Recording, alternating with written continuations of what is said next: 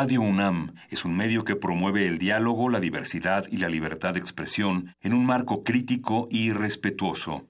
Los comentarios expresados a lo largo de su programación reflejan la opinión de quien los emite, mas no de la radiodifusora. Por siglos nos hemos hecho escuchar. Nacimos como parte de esa inmensa mayoría. Hablar. Escuchar. De proponer. Cuestionar. Está en nuestra naturaleza. Seamos instrumentos de conciencia de nuestro pueblo. Usamos el sonido porque atraviesa obstáculos. Muros. Fronteras. Nosotros somos la resistencia.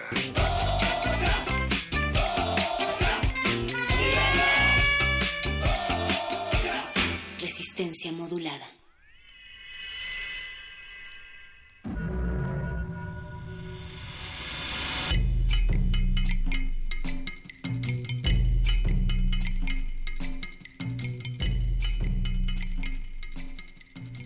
La oscuridad engendra la violencia y la violencia pide oscuridad para cuajar el crimen. Por eso el 2 de octubre aguardó hasta la noche, para que nadie viera la mano que empuñaba el arma, sino solo su efecto de relámpago. Y a esa luz, breve y lívida, ¿quién? ¿Quién es el que mata? ¿Quiénes son los que agonizan, los que mueren, los que huyen sin zapatos, los que van a caer al pozo de una cárcel? los que se pudren en el hospital, los que se quedan mudos para siempre, de espanto. ¿Quién? ¿Quién es? Nadie. Al día siguiente, nadie. La plaza amaneció barrida, los periódicos dieron como noticia principal el estado del tiempo, y en la televisión, en el radio, en el cine, no hubo ningún cambio de programa, ningún anuncio intercalado, ni un minuto de silencio en el banquete. Pues prosiguió el banquete. No busques lo que no hay, cuellas, cadáveres, que todo se le ha dado como ofrenda a una diosa, a la devoradora de excrementos. No hurgues en los archivos, pues nada consta en actas, mas he aquí que toco una llaga. Es mi memoria. Duele, luego es verdad. Sangre con sangre, y si la llamo mía, traiciono a todos. Recuerdo, recordamos, esta es nuestra manera de ayudar a que amanezca sobre tantas conciencias mancilladas, sobre un texto iracundo, sobre una reja abierta, sobre el rostro amparado tras la máscara. Recuerdo, recordamos hasta que la justicia se siente entre nosotros.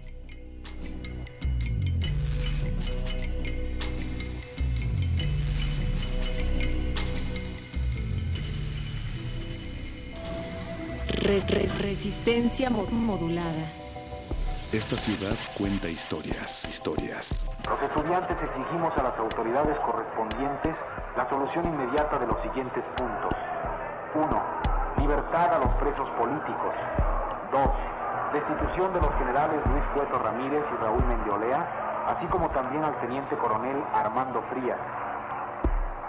3 Extinción del cuerpo de granaderos, instrumento directo en la represión y no creación de cuerpos semejantes. 4. Derogación del artículo 145 y 145 bis del Código Penal Federal, delito de disolución social, instrumentos jurídicos de la agresión. 5. Indemnización a las familias de los muertos y a los heridos que fueron víctimas de la agresión desde el 26 de julio en adelante.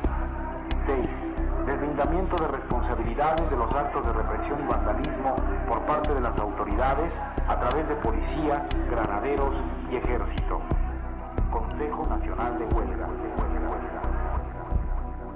Esta ciudad resiste. Resistencia modulada.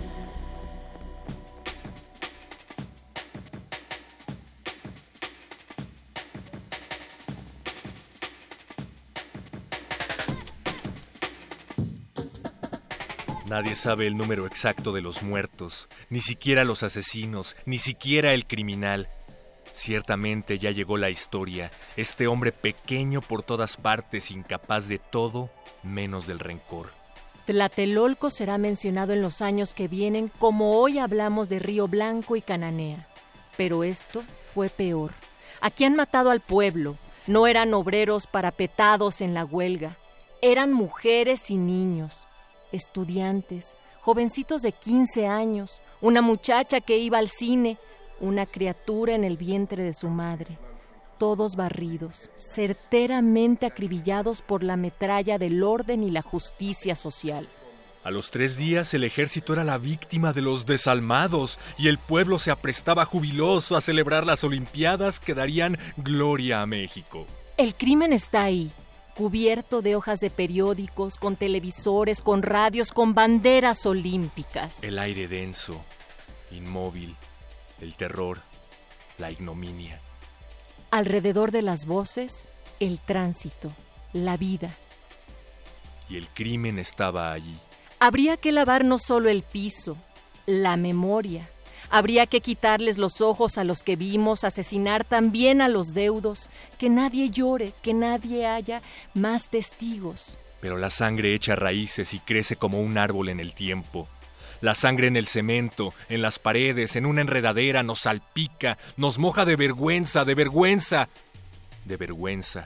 Las bocas de los muertos nos escupen una perpetua sangre quieta. Confiaremos en la mala memoria de la gente, ordenaremos los restos, perdonaremos a los sobrevivientes, daremos libertad a los encarcelados, seremos generosos, magnánimos y prudentes. Nos han metido las ideas exóticas como una lavativa pero instauramos la paz, consolidamos las instituciones, los comerciantes están con nosotros, los banqueros, los políticos auténticamente mexicanos, los colegios particulares, las personas respetables. Hemos destruido la conjura, aumentamos nuestro poder, ya no nos caeremos de la cama porque tendremos dulces sueños. Tenemos secretarios de Estado capaces de transformar la mierda en esencias aromáticas, diputados y senadores alquimistas, líderes inefables, chulísimos, un tropel de putos espirituales enarbolando nuestra bandera gallardamente. Aquí no ha pasado nada.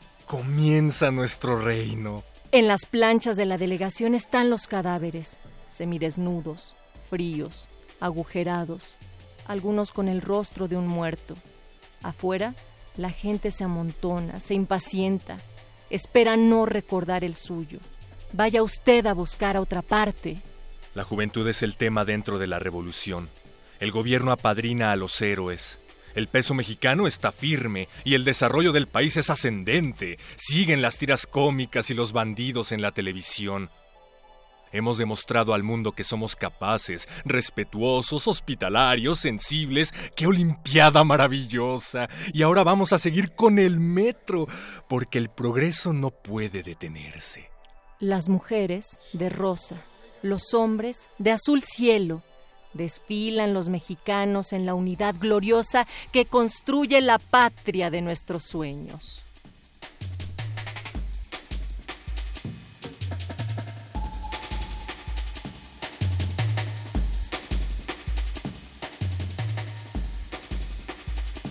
Resistencia modulada.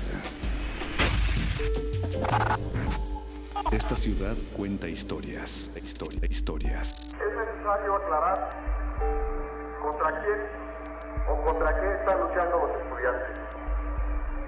Se ha venido diciendo que esto es una conjura comunista. Se ha venido diciendo que los estudiantes son revoltosos y lo único que quieren es crear un caos, que son antipatriotas. No, señor. El movimiento estudiantil fue una respuesta clara, consciente a las agresiones de los cuerpos represivos del gobierno. De ninguna otra manera los estudiantes nos hubiéramos lanzado a la calle a enfrentarnos a él. Pero para esto, el buen gobierno de México ha desatado una campaña que va desde la calumnia por medio de los periódicos hasta la amenaza y el cohecho. Porque es imposible que el gobierno oculte tantos crímenes y tantas cosas esta ciudad, resiste. Resistencia modulada.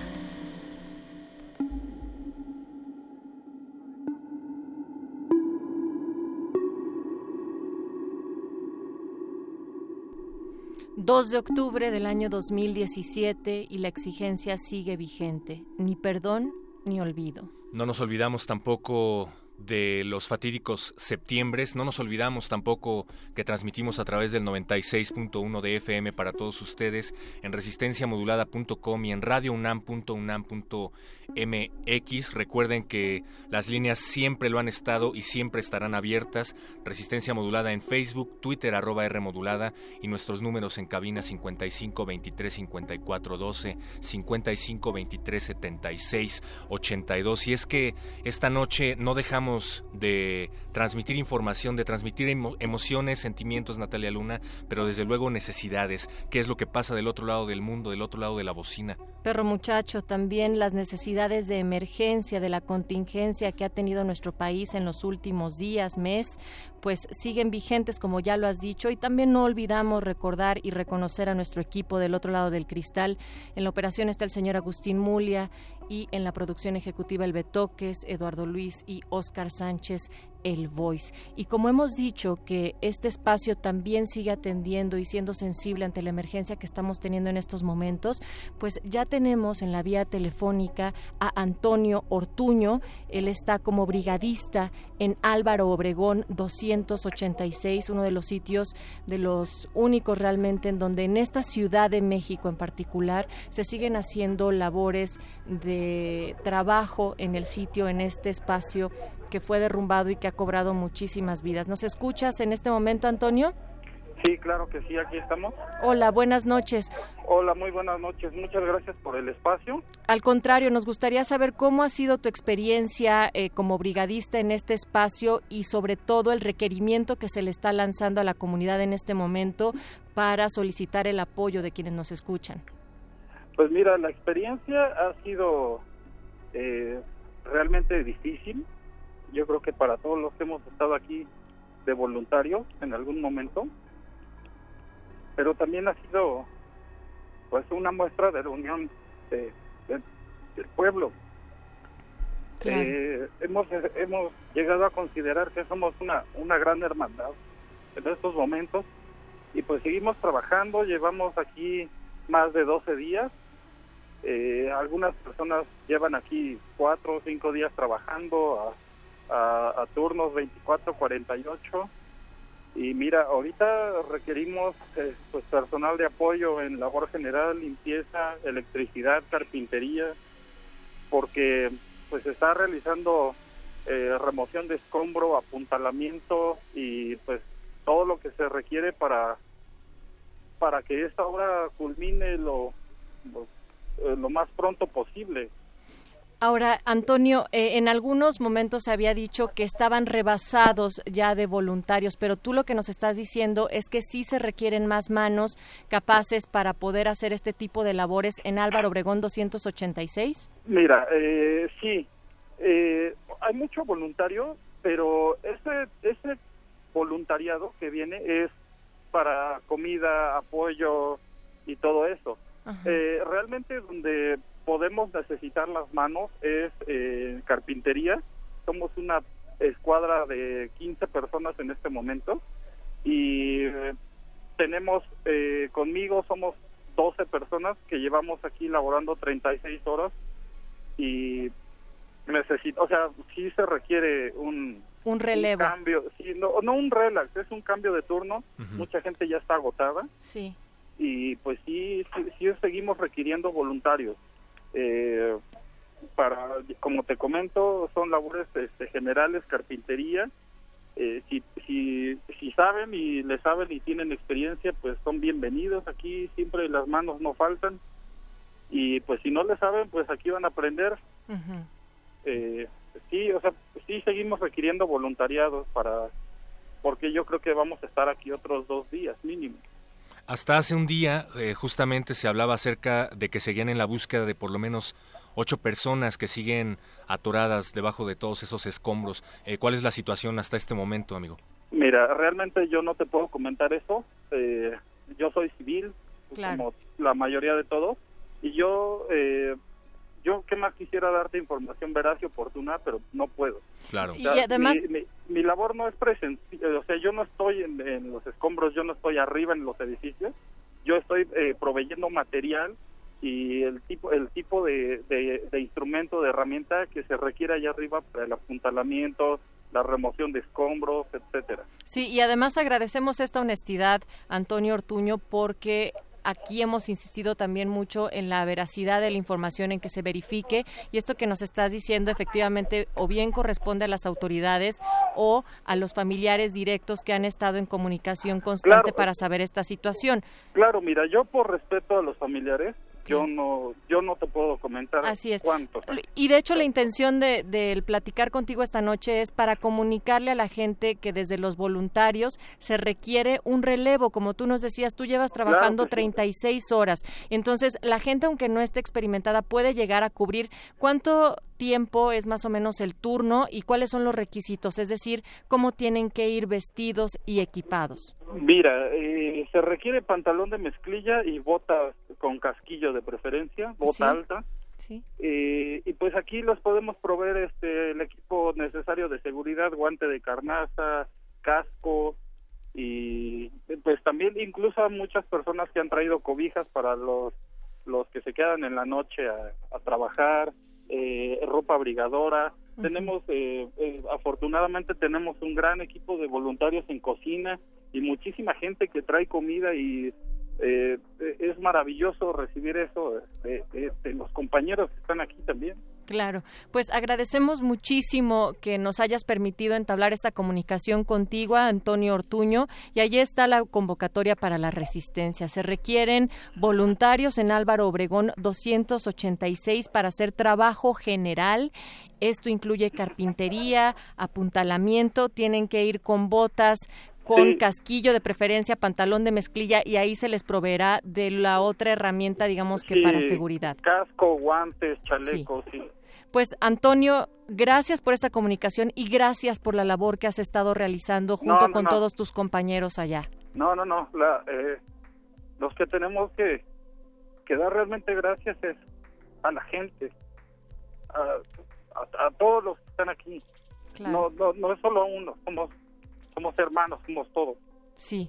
Muchísimas gracias a todos, no, por favor. ustedes al contrario por abrir el espacio. Venga, pues ahí están las palabras. Buenas noches.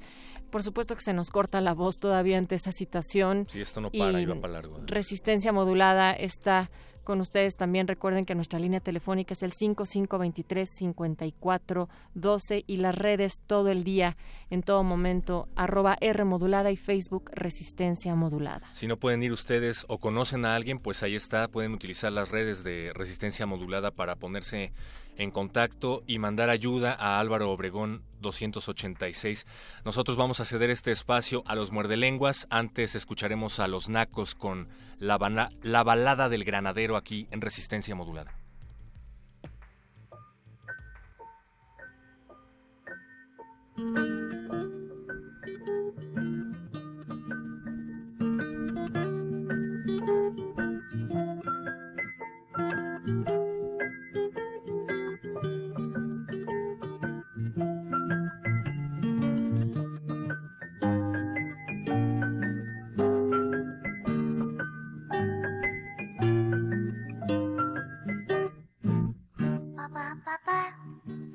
Cuando estudiaba. Le pregunté a un hombre que golpeaba, ¿quién es usted? Me dijo un granadero, papá, ¿qué cosa es ser granadero? Ay, ay, ay, ay. Granadero es un hombre analfabestia que va golpeando a todo el estudiante sin esperanza de amor a un semejante. Papá, qué malo es ser granadero. Ay, ay, ay, ay. Jamás nosotros seremos granaderos, vivimos de cantar y del estudio. Ni tú ni yo iremos por el mundo golpeando estudiantes como aquel hombre. Papá, papá, ¿por qué Dios nos ha dado un mal sistema a todo el mexicano? Papá, ¿por qué hay tanta corrupción? prostitución, jaja, en el gobierno.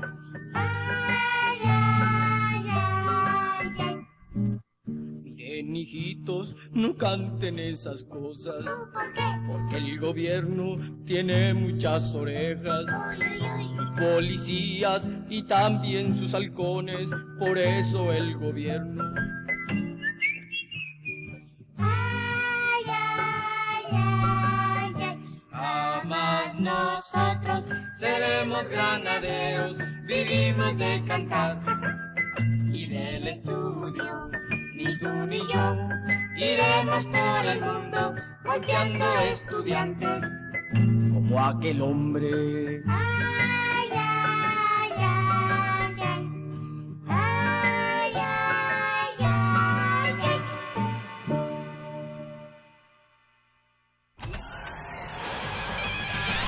Lánguida la luna libra la lid lúbrica de libros. Maleable la mente emula al mutante milenario. Muerde lenguas, letras, libros y galletas.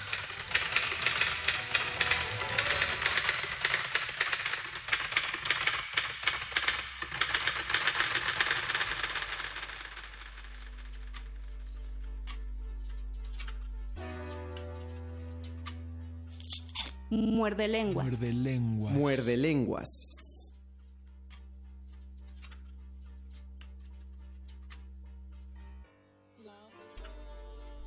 ...49 años después de aquel 2 de octubre tan terrible...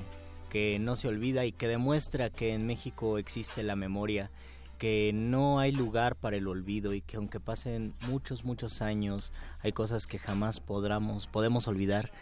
Inicia este muerde lenguas del 2 de octubre de 2017 a las 8.25 de la noche nos colgamos un poquito, pero seguro aquí ya estamos.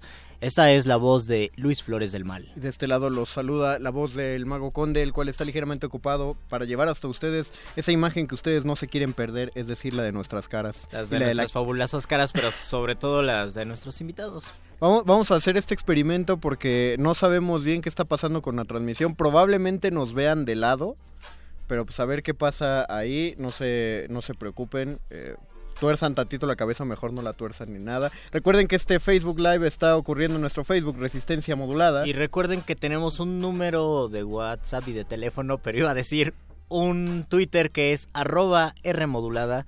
Y no sé si tenemos el WhatsApp. ¿Tenemos el WhatsApp? Tenemos- no, no tenemos el WhatsApp, pero tenemos líneas telefónicas, Tenemos las líneas cuales telefónicas. todavía no vamos a decir tampoco. ¿Sabes por qué no las vamos a decir, Luis? Pues ya hay que pasar a lo que a lo que llegamos, Conde, porque ya es un poco tarde. Ah, es cierto. Es la sección favorita de este Muerde Lenguas de los lunes, porque, bueno, primero es programa de literatura, galletas y mentiras. Hablaremos de mentiras. Pero lo que vamos a decir a continuación no es ninguna mentira, son completas verdades porque ustedes ya lo esperan, así es todos los lunes, este lunes ustedes no reciben solamente su programa favorito de radio, sino Reciben, que también su programa de mano. Los mejores asientos se agotan y las luces están por apagarse. Esto no es un programa de radio, es un programa de mano.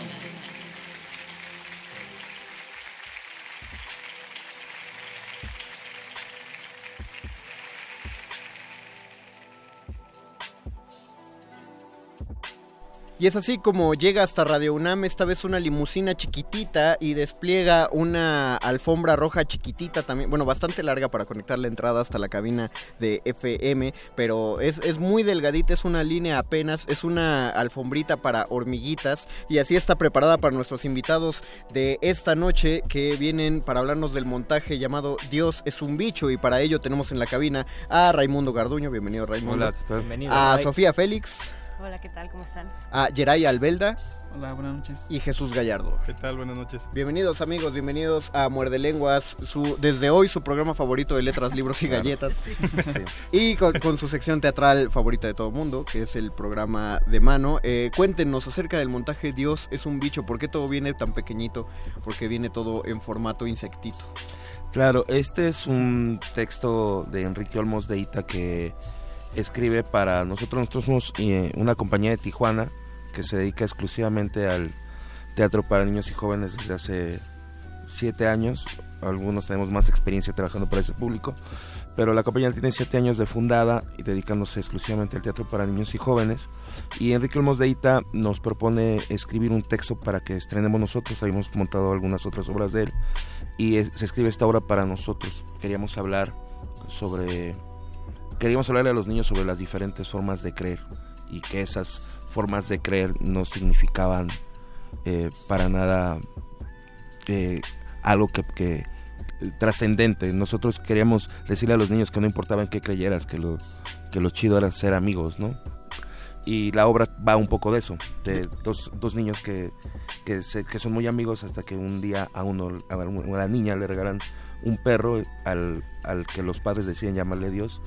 Y por culpa de los papás eh, los, los niños dejan de ser amigos porque los papás del niño no dejan juntarse al niño con, Ah. con esa niña porque tiene un Porque tiene un perro que se, llama, Dios. Ah, ok. Desde, desde tu punto, aquí estoy hablando muy personal, independientemente de lo que pongas en, en tu dirección en este montaje, Ray.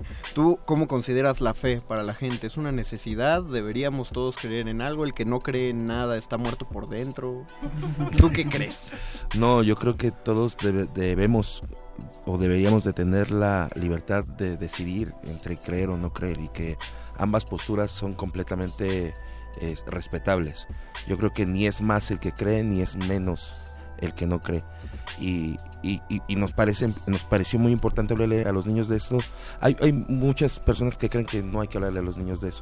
Pero nosotros creemos que sí porque precisamente por ese tipo de cosas es que hay, es que hay guerras y es que hay terrorismo y es que porque se crece creyendo que es más o es menos el que cree. ¿Y qué pasaría si, por ejemplo, una, un papá, una mamá dicen, pero ¿de qué va la obra? ¿Sí llevaré a mi hijo? ¿Qué tal si le van a inculcar algo ¿Qué que tal no si no lo.? Sí, sí, exacto. Si yo le digo que. Si yo le pongo su crucifijo sobre la cabeza. Le doy la bendición Y le doy la bendición. días y va al y estos catecismo. actores, hijos del demonio, no le van a decir que no creen nada. No, precisamente la obra no, no, no tiene, no, no- desde la dramaturgia y luego desde la puesta en escena, no hay una postura al respecto, no hay una pos- postura ni atea ni religiosa. Simplemente se habla de eso, de, de que es terrible que una amistad se rompa porque, sobre todo que es una amistad de dos niños a los que no les permite ni siquiera elegir, ¿no? Creer o no creer, o sea, los niños en realidad lo que tienen es curiosidad, quieren saber quién es Dios, por qué, por qué es tan, tan grave que un perro se llame Dios. Ellos no lo entienden. Entonces, un poco la obra, en realidad la obra se concentra en la amistad más que, más que en el tema. Sí, y en, y en cualquier otra cosa que, que pudiera afectarlo. O sea, en este caso de la obra le afecta una cuestión de fe, pero como podría afectarle.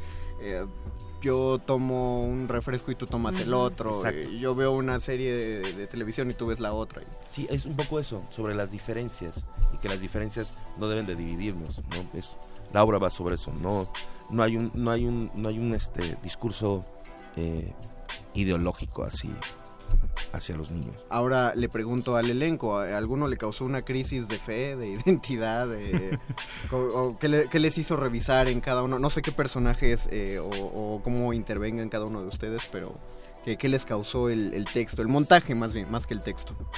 Eh, Bueno, Sofía. eh, yo eh, obviamente soy el personaje de Lucía, que es la niña de padres científicos que son ateos y que le han comprado un perro al que le pusieron Dios. Y Esos que ateos. obviamente ella vive om- completamente en la inocencia de que Dios es simplemente un nombre y no le han inculcado absolutamente nada que tenga que ver con la religión y hasta ese momento que ella tiene el perro jamás se había eh, encontrado con una situación este en con- contraria, ¿no? Eh, lo que revisamos cuando Ray llevó el texto dijo, bueno, primero, ¿creemos nosotros en Dios? Y ya cada quien habló acerca de cómo creía y de qué forma creía y qué nos había pasado en la niñez. Y algo que decidimos y que él, eh, que él decidió que trabajáramos, que nos concentráramos en, en, que, en qué momento de nuestra vida los adultos nos rompieron la infancia nos rompen Changos. la inocencia. Porque la obra va un poco de eso. Son dos niños que juegan con un perro que se llame como se llame, es un perro y están jugando y son libres e inocentes y son felices y llegan dos posturas opuestas a romperles Que no son suyas, sino que, Que- se las inculcan. ¿no? Ajá, exactamente, a romperles esta amistad y a romperles la inocencia, porque entonces los niños empiezan a, a cuestionarse y empiezan a buscar qué es Dios y luego de repente encuentran que hay un chorro de dioses y que hay dioses desde todos los tiempos y que también había diosas y que porque el, el dios es hombre y supremo y porque un perro no puede ser un dios y qué pasa con los mercuarianos y qué pasa con los de Marte. Y entonces él dice no yo creo que los de Marte son dios entonces dice bueno esto es muy complicado nosotros solo queremos ser amigos entonces eh, yo creo que eso fue más bien lo que a mí más me hizo como mella o profundidad, sino darme cuenta, Dios, ¿en qué momento los, los adultos rompieron mi infancia? Y yo les dije, bueno, cuando yo tenía ocho años le dije a mi mamá, ya no quiero ir a la iglesia porque siempre las, las imágenes me, me provocaban mucho miedo. Y como tengo unos papás que eran muy jóvenes, católicos, pero decidieron, bueno, pues no te voy a obligar que vayas a la iglesia, no vayas pero bueno, no vas a ir a los tacos de birria después de la, Oh, de no la misa. no. Y dije, bueno, pues cuando tenga ganas de tacos de birria voy a la iglesia y cuando no, no. Y ya, sí, nunca me obligaron a ir. En, realidad no tengo como una fe así muy fuerte, no tuve nunca, ni- o sea, no tuve un problema de hablar de esto. Y más porque Ray lo concentró en, el universo de los niños, que fuera más fuerte y más importante que el universo religioso. En realidad Claro. creo que es laica, en realidad creo que te dice, ¿por qué tenemos que esperar a que un niño sea un adulto para decidir si quiere creer o no quiere creer? Yo creo que aquí más bien hay que hablar sobre qué tan importante ha sido para la humanidad que Dios exista. O, o a partir de qué O que momento no. alguien empezó a... Cuando alguien empezó a pensar Como más bien no. como con hechos revisando la historia, porque si nos ponemos a entrar si existe o no, pues no vamos a ganar ninguno de los dos lados. No quiero entrar en demasiadas conjeturas Sí. porque eh, nos hablan de dos niños, una niña es Sofía, eh, eh, tenemos aquí todavía dos actores y no sé si debo pensar que uno es el niño y el otro es el perro. El otro es Dios. O- sí, estoy en lo, Sí, cor- estás sí, en lo sí, correcto. muy bien. Muy brillante. brillante deducción. No, no, era un chiste. Yo pensé que, que alguien era el papá o algo así. Resulta que sí. Bueno, ¿quién- quién es el niño? ¿Quién es el niño? El barbón. No, eh, él es el niño, Jirai. Yo soy el niño, Jedi. Yo interpreto a Miguel, que es el mejor amigo de Lucía. Y él viene de una familia este, creyente. Entonces son los que se ponen de pelos cuando se enteran de que el perro se llama Dios. Eh, relacionado a tu pregunta, eh, personalmente eh, yo también me cómo me conecto con la obra o qué, qué te hace revisar. Este, yo sí pasé por varias religiones en mi infancia, o sea, también en principio Ok. uno nace católico como mucha gente. A todos y nos después- bautizaron. Sí, a la mayoría. Y sí me llevaron a la iglesia, a la confirmación. Y de repente mi mamá se cambió de religión. Y pues también nosotros todos a cambiar esas las costumbres, a cambiar. Y pues sí, como unos niños como que qué qué show, o sea, qué pasó con eso. Este, y ya cuando también uno creces, también te haces tus propias preguntas, tus propias conjeturas. Y eso este se refleja un poquito en la obra, o sea, de que porque un niño pues realmente lo hace más por obediencia, ¿no? Porque tu papá te dice, porque pero realmente pues se preocupan más por otras cosas más tangibles los niños, ¿no? La amistad, el amor, el cariño.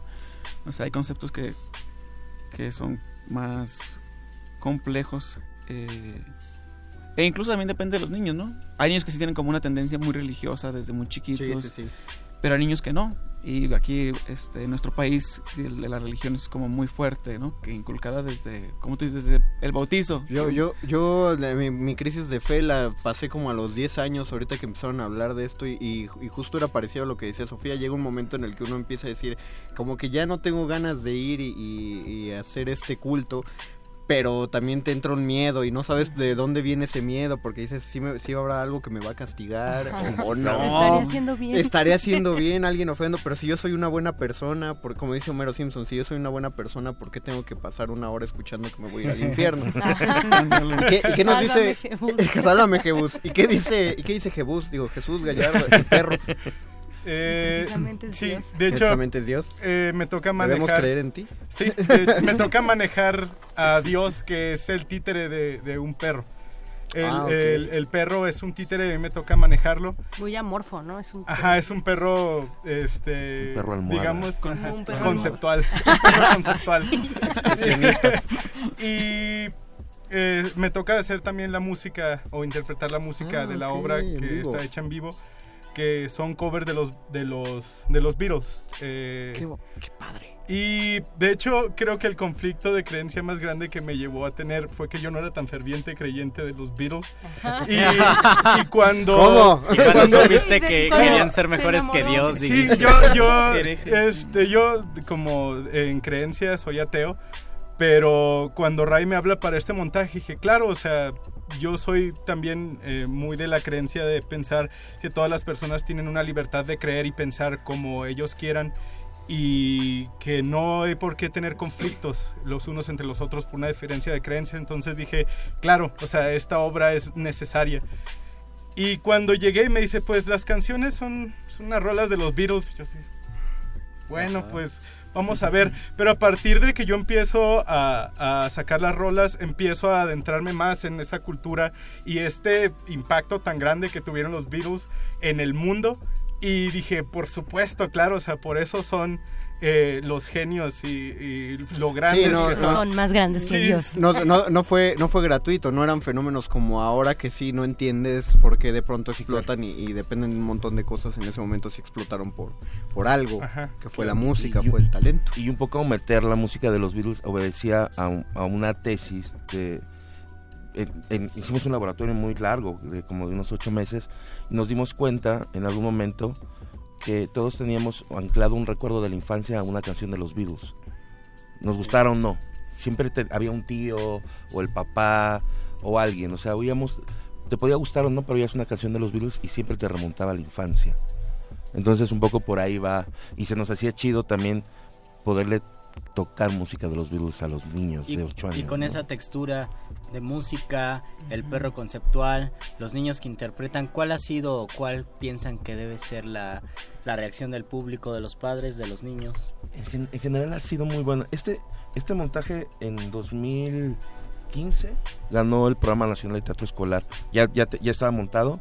Eh, la convocatoria fue que fuera un, montaje ya, ya producido y ganamos el Programa Nacional de Teatro Escolar en Tijuana. Dimos 55 funciones. Hubo dos o tres incidentes con algunos maestros que decían que no... ¡Ah, qué maravilla! Sí, sí, que decían que no, no, no le debíamos de hablar a los... Una maestra de preescolar como de 24 años, decía. No, no, es- está muy bien porque genera contestación, entonces, claro. independientemente de la que sea, pero estaba E- generando. Este fin de semana en la teatrería pasó lo mismo. Había una la posición, por ejemplo, de una niña que supo que había una obra que hablaba sobre Dios y le pidió a la mamá que la llevara a ver esa obra, Ah, porque ella actualmente en su escuela tiene ese conflicto con sus amigos porque sus amigos se llevan al catecismo y hay alguien que la quiere llevar al catecismo y ella no quiere y el papá sí quiere que la lleven y la mamá que es más libre pensadora dijo no voy a llevarla para que vea y salieron súper contentas a la, a la a la mamá la entrevistaron al final y o o sea, habló más que nosotros no ella tenía como y, y, y en las encuestas de salida, que el, el 99% fueron muy buenas, había una de una persona que decía que esa obra no era para niños. Claro, ¿no? porque no, no, o sea, no- sí no les, eso. no les hable de Diosito bimbo a los niños. Sí, que no cuestionen. Si usted, si usted sí quiere que le hablen de Dios como ¿En un dónde? perro o como ¿Cómo? sea, ¿Cuándo? está en la sala B de la teatrería. De nuevo tenemos nuestros amigos invitados de, de la teatrería. Eh, están todos los, son todos los domingos, ¿verdad? Sábados y domingos. Sábados y domingos, eh, ambos días a las 12 y a la una y media. Una y media, sí, son sí. dos funciones por día. Dos funciones por día, todo octubre. Venimos desde Tijuana, todo octubre. Entonces aprovechen en la teatrería, ¿cómo se llega a la teatrería? Conde, Ay, alguien, man, Dios. eh, este, Dios. Dios. Eh, es- espera, en un momento me agarras En tantito el córdoba. Ahorita sí, sí, busco sí, la, la, la dirección. Es pero- Tabasco 182 en la colonia Roma. Ah, Ah, ya habíamos, ya nos Tabasco habían- 152. entonces. 152, perdón. Tabasco 100, Pero eh, ya me- perdón, me estaba acordé. confundiendo con el otro. Ya habíamos visto que era metro, el que más quedaba era el El Insurgentes. que más queda Insurgentes es eh, Cuauhtémoc. Insurgentes, Cuauhtémoc, Metro o Metrobús Insurgentes en Tabasco 152 en la colonia Roma. Ya abrieron la teatrería, entonces vayan. Sí. Sobre todo aprovechen que son de Tijuana y que están aquí. Y que no le tengan y todo miedo al octubre. nombre. Y no le tengan No miedo al nombre. nombre. Dios es un bicho, sí, porque también es conceptual. Sí, no, no, Conceptualidad para los niños. Nos lo querían censurar en algún momento. Nos pedían que, que si podíamos cambiarle el, el título a la obra. a- a el perro que se llamaba como no debía llamarse. Pero no, no quedó tan padre, entonces eh, nos quedamos con Dios es un bicho. Todos los fines de semana de octubre, sábados y domingos, dos funciones a las 12 del día y a la una y media. Y se ponen muy guapos aquí nuestros amigos del grupo Inmigrantes porque nos trajeron tres pases dobles. Tres pases dobles. Tres pases para el sábado y tres pases dobles para el Oh, domingo. Pases dobles. Para las funciones de mediodía, para las funciones de las 12 de la tarde. Para este sábado y para este domingo. Para este, de este fin de semana. Entonces deben marcar seis personas y entran 12 personas gratis. ¿Qué- No, qué que sean maravilla. cinco para cada día. mejor. ¡No! ¿Qué? Cinco pases dobles para ¿Qué- el qué más sábado, atractivo cinco pases quieren? dobles para el domingo. Estoy, Se estoy contento, estoy feliz. Se peinaron. eh, hay entonces 20 personas que. No. Sí, 20 personas van a Sí. entrar gratis al teatro. Y por favor, Por favor, vayan. vayan y también inviten a sus demás compañeros. ¿no? Sí, o sea, invitan a alguien y ya que lleven a un niño. Sí, y así, y entra más gente. Luisito, da el teléfono de tu ronco pecho. De mi ronco pecho, tienen que comunicarse al 55 23 54 12. ¿Otra vez? 55 23 54 12. Cinco pases dobles para el sábado a las 12 del día y cinco para el domingo a las 12 del día en la teatrería en Tabasco número 152, Colonia Roma, cerca del metro y metrobús insurgentes. Hablen, por favor, y, y vayan. Y vayan, déjenos sus redes sociales, inmigrantes. ¿Cómo los buscamos? Es Inmigrantes Teatro, así estamos en Facebook. así, Inmigrantes Teatro. En, en Instagram en arroba Inmigrantes Ah, ahorita, Teatro. ahorita lo sigo, ahorita que y apague este en video. Twitter. Y en Twitter también. Bien, como arroba Inmigrantes Teatro. Ok, pues aprovechenlos, van a estar aquí antes de que se regresen a Tijuana, si no van a tener que esperarse a ir a O van- Tijuana ajá, van a tener para ver la Sí. obra. Hay que ir a Tijuana. Está caro También hay que ir. Está caro, está caro. Y el camión está insufrible. Sí, sí, son treinta y tantas horas. Ah, no, no, no puede ser. Pues agradecemos a nuestros No, compañeros que estuvieron gracias. aquí. Muchas gracias, Yaray, gracias. muchas gracias, Raimundo. Este, Gracias. Sofía. Sofía. Sofía, es que te iba a decir Beatriz y dije, no, no es Beatriz Félix. No, Sofía, Sofía Félix. Muchas gracias, Jebus, por haber estado aquí. Este, gracias a todos eh, y pues esperamos, eh, les deseamos mucha popó para este fin de semana y para todos los que vienen. Oh, por Los favor, esperamos. gracias. Gracias. a Vayan ustedes también. Claro sí, nos vamos a dar una vuelta este fin de semana que sí nos paramos temprano. Voy a llevar a mi niño interior. Yo también a, voy a- a... que dude. Sí. A que pues- dude o crea, lo que sea. Vamos a. Vamos a escuchar una rola y regresamos a este muerde lenguas de literatura, galletas y mentiras. Vientos.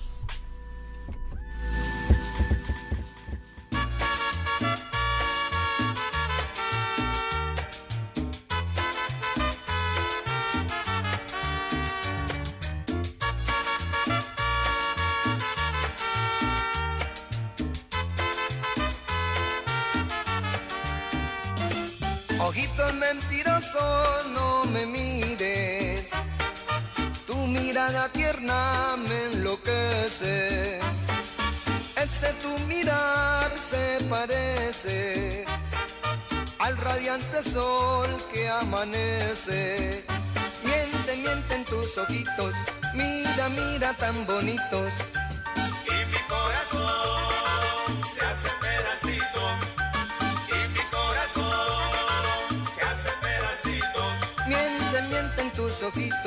Mira, mira tan bonitos.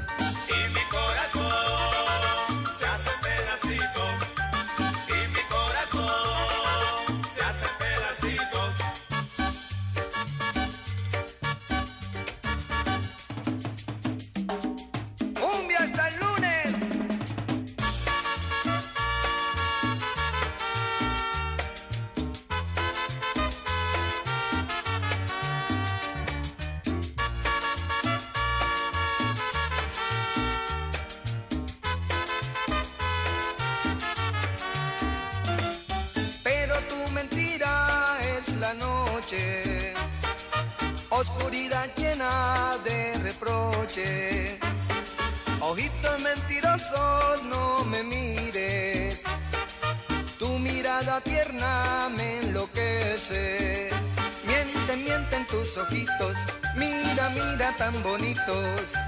Y mi corazón se hace pedacitos. Y mi corazón se hace pedacitos. Miente, miente en tus ojitos. Mira, mira tan bonitos. Y mi corazón se hace pedacitos.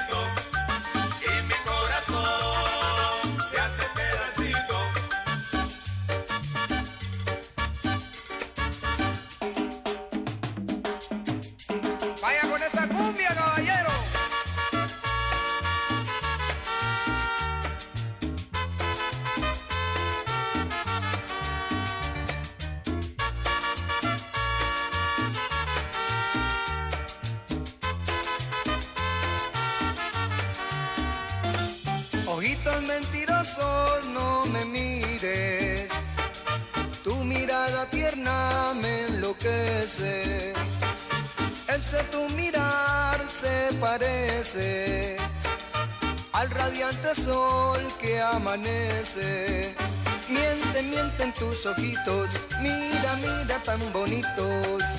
Y mi corazón se hace pedacito. Y mi corazón se hace pedacito. Miente, miente en tus ojitos, mira, mira tan bonitos. Y mi corazón se hace pedacito. Y mi corazón se hace pedacito. Miente, miente en tus ojitos, mira, mira tan bonitos.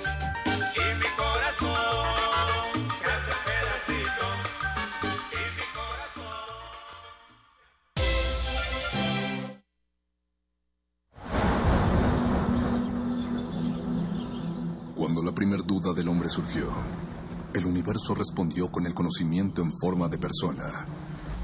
Una persona con suéter.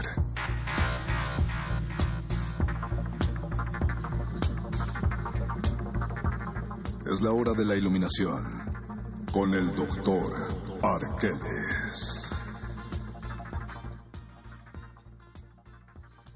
Ojitos mentirosos, no me miren. Queremos, queremos aclarar que fue completamente fortuito el hecho de que se hablara de esta obra durante el programa de mentiras. No Sí. estamos dando ningún mensaje subliminal. No ni queremos dar opinión. ningún mensaje.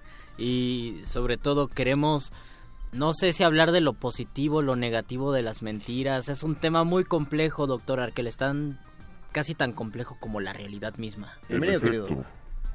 De, de en hecho, efecto, mi querido Luis Flores del Mal. de en hecho, efecto, en efecto. le quiero dar el comentario de Viridiana Frag porque dice que le gusta pero le asusta la idea de ir a ver la obra de la que hablamos de Dios es un bicho. Eh, les repetimos que es todos los sábados y domingos de octubre a, las 12, 12 del día y a la y una la y media. Hay dos funciones al día. Y dice Viridiana, eh, igual usted la puede ayudar, Doc. Estoy en crisis de fe a mis 26, a diferencia de uno de ustedes que lo tuvo a los 10. Eh, pero cuéntanos la crisis de fe, Viridiana. ¿Las crisis será porque nos empezamos a dar cuenta de ciertas mentirillas? ¿Podemos considerar, si uno es ateo, puede considerar las religiones mentiras, ¿no? Mm, tal vez sería incluso una especie de condición necesaria, mi querido Mario Conde. ¿Es necesario tomar a la religión como una mentira cuando... o qué? Pensémoslo de manera más profunda. El asunto con el lenguaje y con el conocimiento es que no necesariamente parte de la lógica y de la razón. De hecho, generalmente parte de la imaginación. Eh, y lo diría de manera muy sencilla. Nos encanta o les encanta construir mentiras para vivir diariamente. Es decir, una motivación puede ser una especie de mentira. Una religión puede ser otra especie de Y mentira. se puede, se puede volver una mentira verdad cuando es consensuada y cuando existe una sociedad que cree en eso. La idea de si repites una mentira muchas veces se convierte en verdad. Nuestras verdades, eh, eh, si las dejamos de creer, se volverían mentira entonces. Lo que ocurre precisamente es que a través del consenso se genera un fenómeno social a partir de la mentira que puede establecer una mentira como una ley incluso o como una cuestión de carácter dogmático que marque el rumbo de una comunidad y de sus actividades. Justo pensando en esto de la imaginación y en cómo las sociedades se van formando, de cierta manera se establecen mentiras, una especie de mentira piadosa que puede ser Ah. el mito o la religión. Exacto, es, es lo que quería decir, pero hay que, hay que entender las diferencias entre una mentira y, eh, digamos, un, un mito o, o, Pues no sé, es decir... Yo es no sé- Es, es que es como el capítulo Ajá. de Los Simpson de acerca de Jeremías Springfield. Porque dicen Springfield es el héroe de, pues, del pueblo, por algo tiene su nombre. Y Lisa descubre que era un pirata y que era un hombre malo, eh, que era un gran criminal de su época. Entonces, no revelar la verdad acerca de Jeremías se considera ya una mentira. El hecho de que lo consideren un héroe es una mentira o es un mito.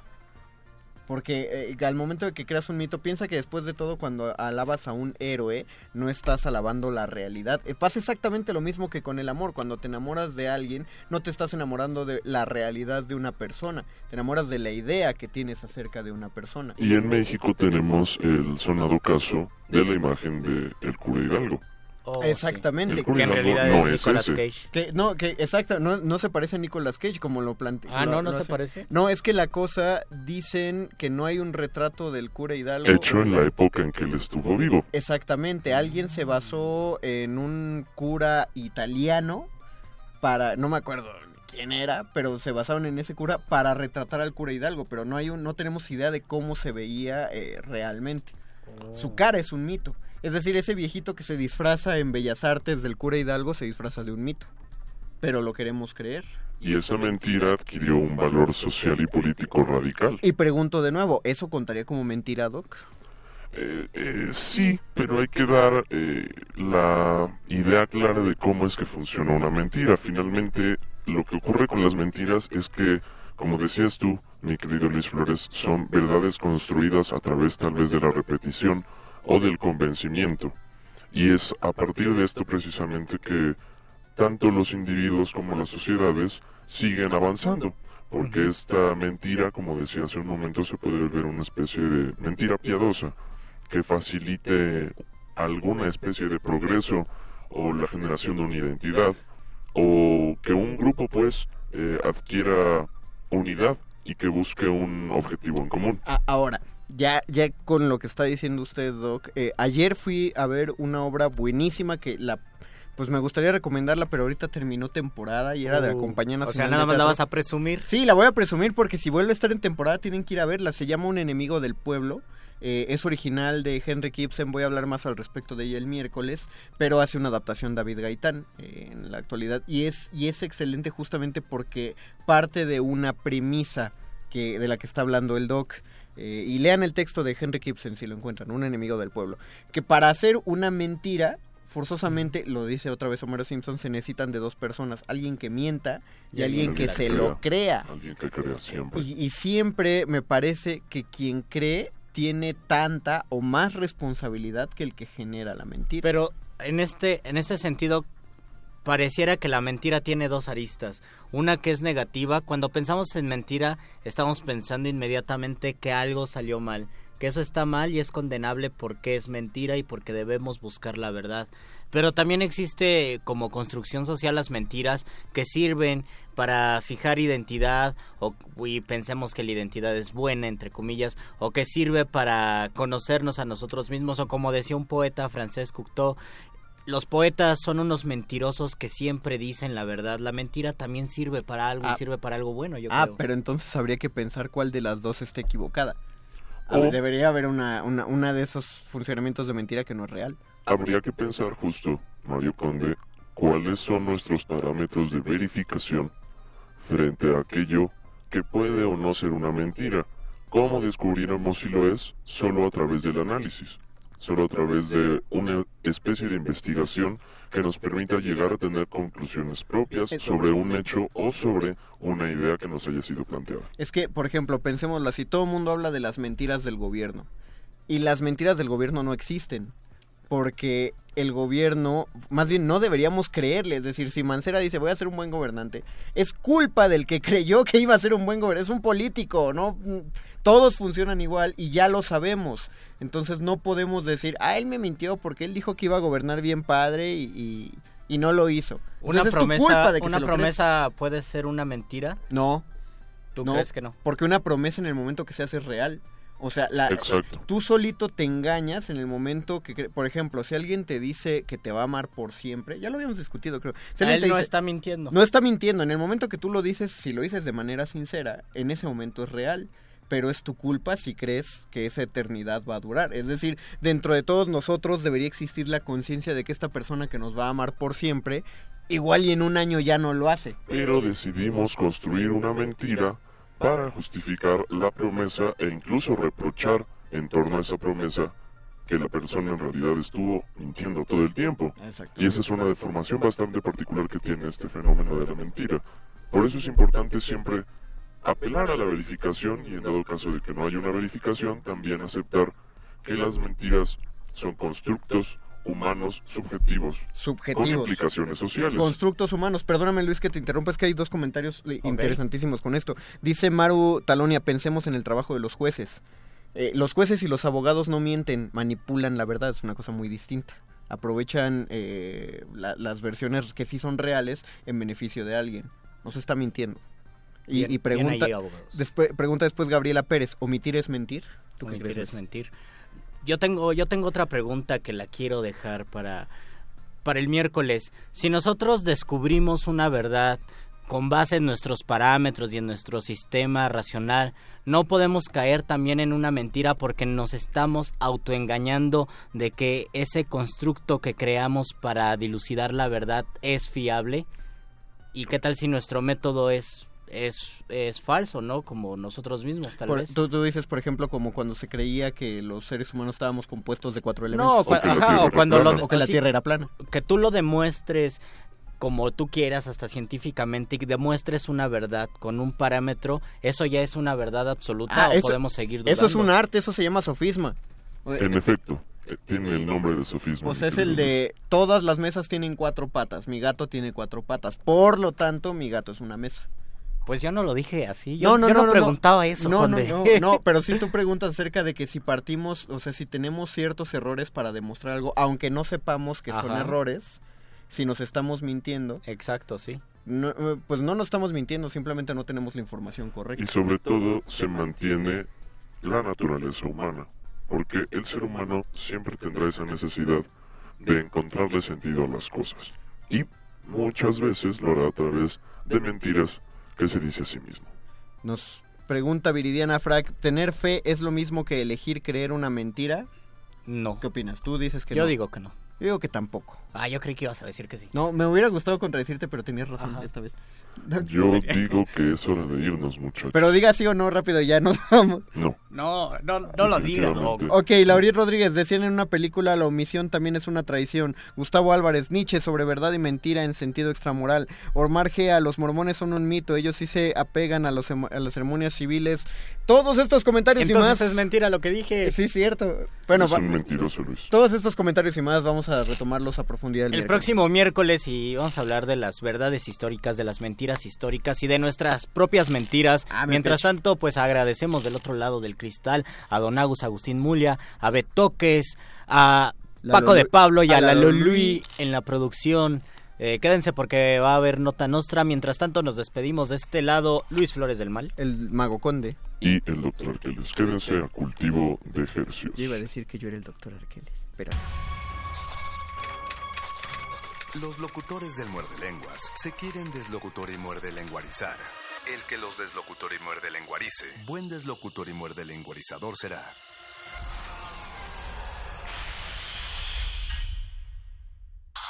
Resistencia modulada. Para conocer nuestras diferencias y lo que nos une, hace falta escuchar y escucharnos.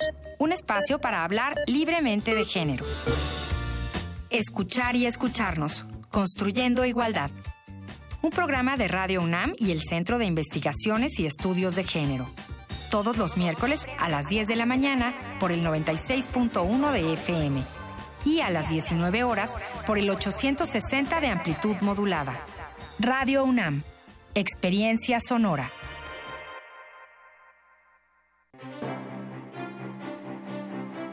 Llega a su última semana de exhibición la magna muestra Picasso y Rivera, Conversaciones a través del tiempo, integrada por 147 obras entre óleos, obra gráfica y decenas de objetos grecorromanos, ibéricos y aztecas. La exposición revela la influencia recíproca entre estos dos artistas, así como la herencia cultural reflejada en sus obras. Picasso y Rivera, Conversaciones a través del tiempo, se puede visitar en el Museo del Palacio de Bellas Artes.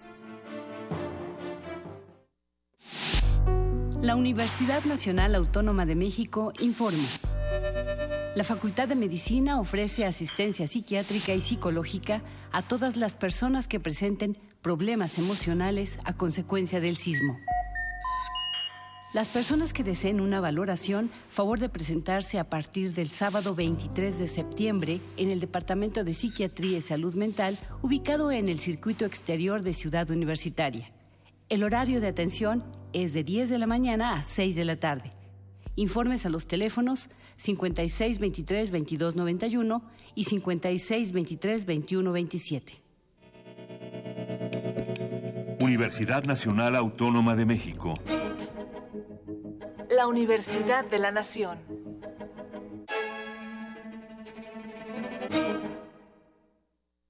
Resistencia modulada. Interrumpimos lo que sea que esté haciendo para traerle este corte informativo.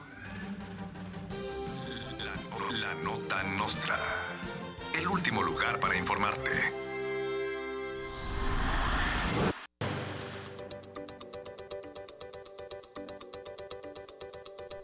Enrique Peña Nieto entregará el premio Enrique Peña Nieto a la excelencia matemática a Enrique Peña Nieto.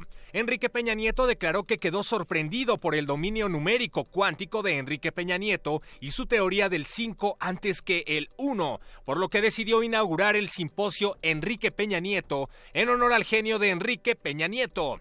Peña comentó que espera que este sea el primero de muchos simposios, no menos, el quinto. Felipe Calderón y Enrique Peña Nieto acusan a Mariano Rajoy, mandatario de España, por plagio. Peña y Calderón señalan a Rajoy de ser un derechista anticuado y aseguran que sus métodos de represión policíaca en Cataluña están registrados ante el Instituto Mexicano de la Propiedad Intelectual desde 1968 por lo menos. Los políticos mexicanos le ofrecieron al presidente español un curso intensivo de brutalidad policial para perfeccionar sus tácticas. Miguel Ángel Mancera anunció que habrá fotomultas para todos los peatones que rebasen los límites de velocidad. Ante la oleada de personas que han decidido transportarse a pie debido a la escasez de transportes públicos tras el sismo y por la ineficacia del transporte en general en la Ciudad de México, el jefe de gobierno implementará nuevos sistemas de fotomultas cuyas ganancias serán destinadas a su campaña presidencial. Lo que sobre irá para el transporte público, si sobra. A través de su cuenta de Twitter, Peña Nieto dijo que reafirma su compromiso de ejercer una presidencia democrática, respetuosa de los derechos y las libertades de los mexicanos. Y ese es el chiste. Donald Trump también envió condolencias a los mexicanos por los atentados del 2 de octubre y por el pasado sismo del 19 de septiembre. Donald Trump, ya ni la friegas con esa doble moral, porque dices que está mal la masacre de Las Vegas, pero a todos lados llegas masacrando los países para hacerlos infelices y con eso se delata que el tiro por la culata se te sale en lo que dices. Estas fueron las últimas noticias que debiste recibir. Puedes continuar con tus actividades cotidianas. La no- nota, nota nostra. La nota nostra.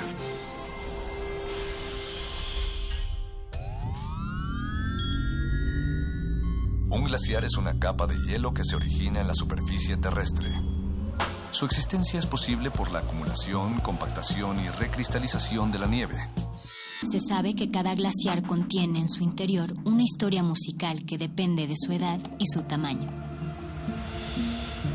Se sabe también que muy en lo profundo de las aguas polares, todos los glaciares están conectados entre sí. Glaciares, túneles infinitos para el fin del mundo. Jueves, 22 horas, por el 96.1 de FM, Radio UNAM.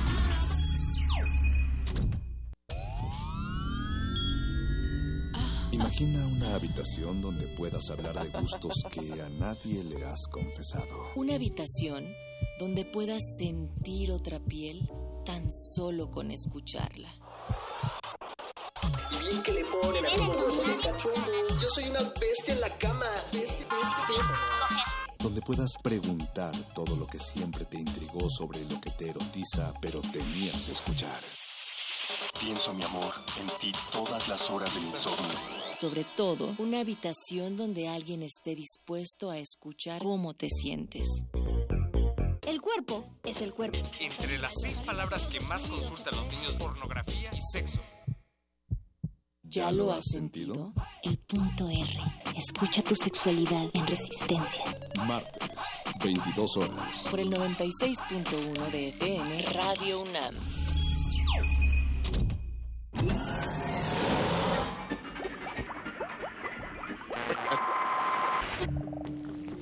Entre los brotes culturales silvestres y la hidroponía acusmática se encuentran las conversaciones cantadas. Estudiamos el milagro de la música libre en el aire. Cultivo de hercios. Frescura en la flora musical.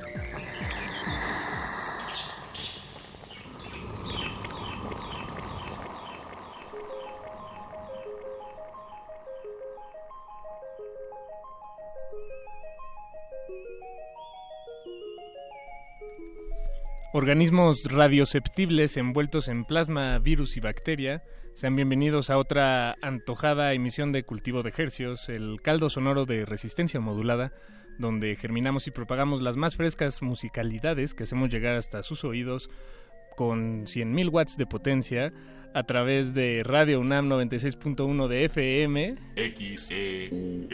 alterando el orden de las cosas pero no el producto. Les saluda esta noche frente a estos micrófonos de Radio UNAM con muchísimo gusto Paco de Pablo, su servidor. Y a mi derecha no se encuentra Pacho Raspi como normalmente eh, se encuentra él eh, los lunes a esta hora de, de la noche. No, no es Apacho Raspi, es el licenciado Benítez. Licenciado, buenas noches. Buenas noches, desde luego es un placer estar aquí en las frecuencias de Radio Nam. Y sobre todo, digo, si un título me respalda, si es que me lo permites, también me he considerado siempre eh, un tipo de nadador profesional de la, del mundo gerciano, pues. Me gusta pensar que vivo inmerso en las ondas, entonces es un placer estar aquí escuchando la perturbación en el espacio, conocida como sonido, a veces canalizada de otra manera, a veces traducida hacia el audio. Además te, te respaldan cuatro años de estudios y una cédula profesional, entonces esto no son palabras vacías. No, esta- estas son palabras al aire. Palabras al aire que les acarician los oídos esta noche, si nos lo permite usted. Y por supuesto, en esta emisión de radio nos acompañan, como dicen aquí, del otro lado del cristal, y sí, porque hay un cristal y están del otro lado, Eduardo Luis Hernández Hernández, nuestro queridísimo productor. Amigo, siempre tengo que decir tu nombre completo porque es un gran nombre. Tú Y sí por- existes afuera, Gordo Luis. el Gordo Luis. También nos acompaña don Agustín Mulia en la operación técnica de este programa. Don Agus, buenas noches, muchas gracias. Ahí se nota el, el, el- el ánimo de- del equipo esta noche. Y bueno, estamos muy contentos de que nos acompañen aquí en Cultivo de Ejercios, donde propagamos las más frescas sonoridades que, que encontramos y las hacemos llegar hasta sus oídos. Aquí es un espacio musical eh, donde el, el género y la raza no tienen, no, no son importantes. Aquí los rompemos eh, porque todos lo- todos somos iguales en cierto sentido. Aquí los Por lo MP3 menos y los WAV conviven. Aquí los MP3, los WAV y los AIFF también conviven juntos y pues son es un espacio que en el que charlamos con la gente que crea música, que la hace, que la compone y que la que la difunde. Bueno, tal vez más bien eso lo hacemos nosotros. Bueno, hacemos una parte de la difusión, ¿no? Bien, bien. ¿Qué, qué hay de comer hoy? ¿Cuál es el menú? ¿Hay como tiempo completo? ¿Hay postre? Pues es, ¿Hay un- entradas? es, es una muy buena pregunta, estimado licenciado Benítez. Eh, permítame contestarle. Esta noche nos acompañará en unos momentos más Practice. Es un proyecto del músico productor David Silva. Será una noche llena de, eh, de, de música para, para sentarse y eh, apreciar las distintas texturas, el, el color de, de las sonoridades, preguntarse por, por mm, bueno, yo me pregunto, es que en qué momento de la historia esto se, se pudo considerar, o qué tuvo que pasar en la historia de la música para que consideremos esto música.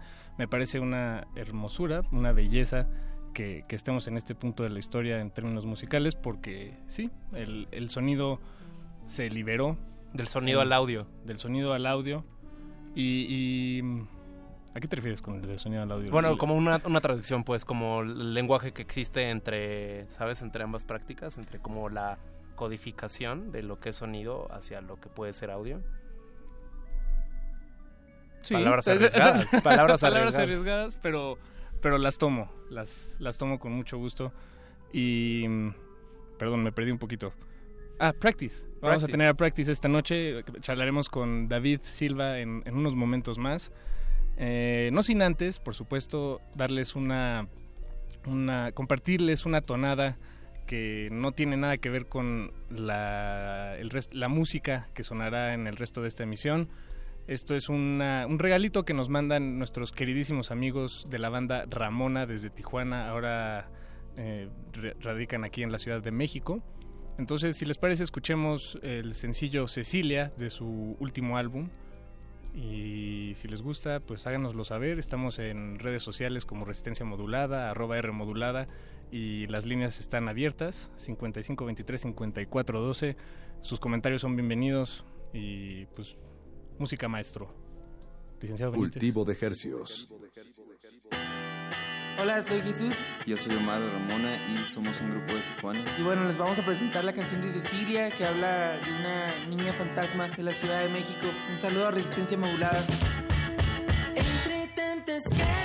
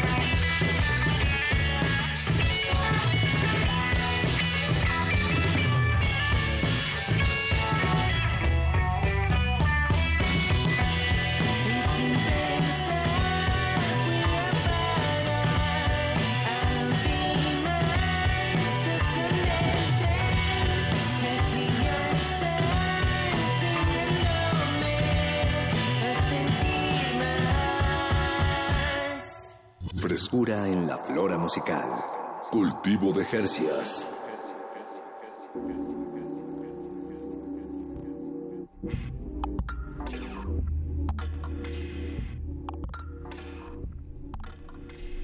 Lo que escuchamos fue Cecilia de la banda Ramona, el sencillo de su última producción discográfica.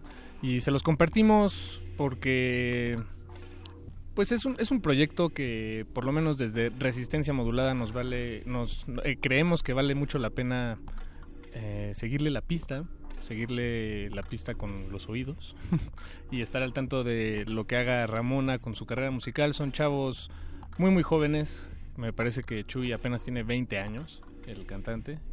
Saludos Chuy, si estás escuchando eso, sé que luego de repente sí sintoniza, prende su radio. Entonces, si estás ahí afuera, saludotes amigo. Y bueno, eso fue Ramona, una pequeña editorialización de resistencia modulada dentro de cultivo de ejercios. Y ahora sí, vamos a entrar al tono musical que, que queremos establecer esta noche. Me acompaña aquí del lado derecho el licenciado Benítez. Presente, presente tanto en cuerpo como también en las frecuencias. Es- me gusta que también como que de alguna manera me esté Estás en- desmaterializando con el sonido. Te estás desmaterializando. Es, es cierto, porque yo te veo aquí y en realidad yo no te veo desmaterializarte.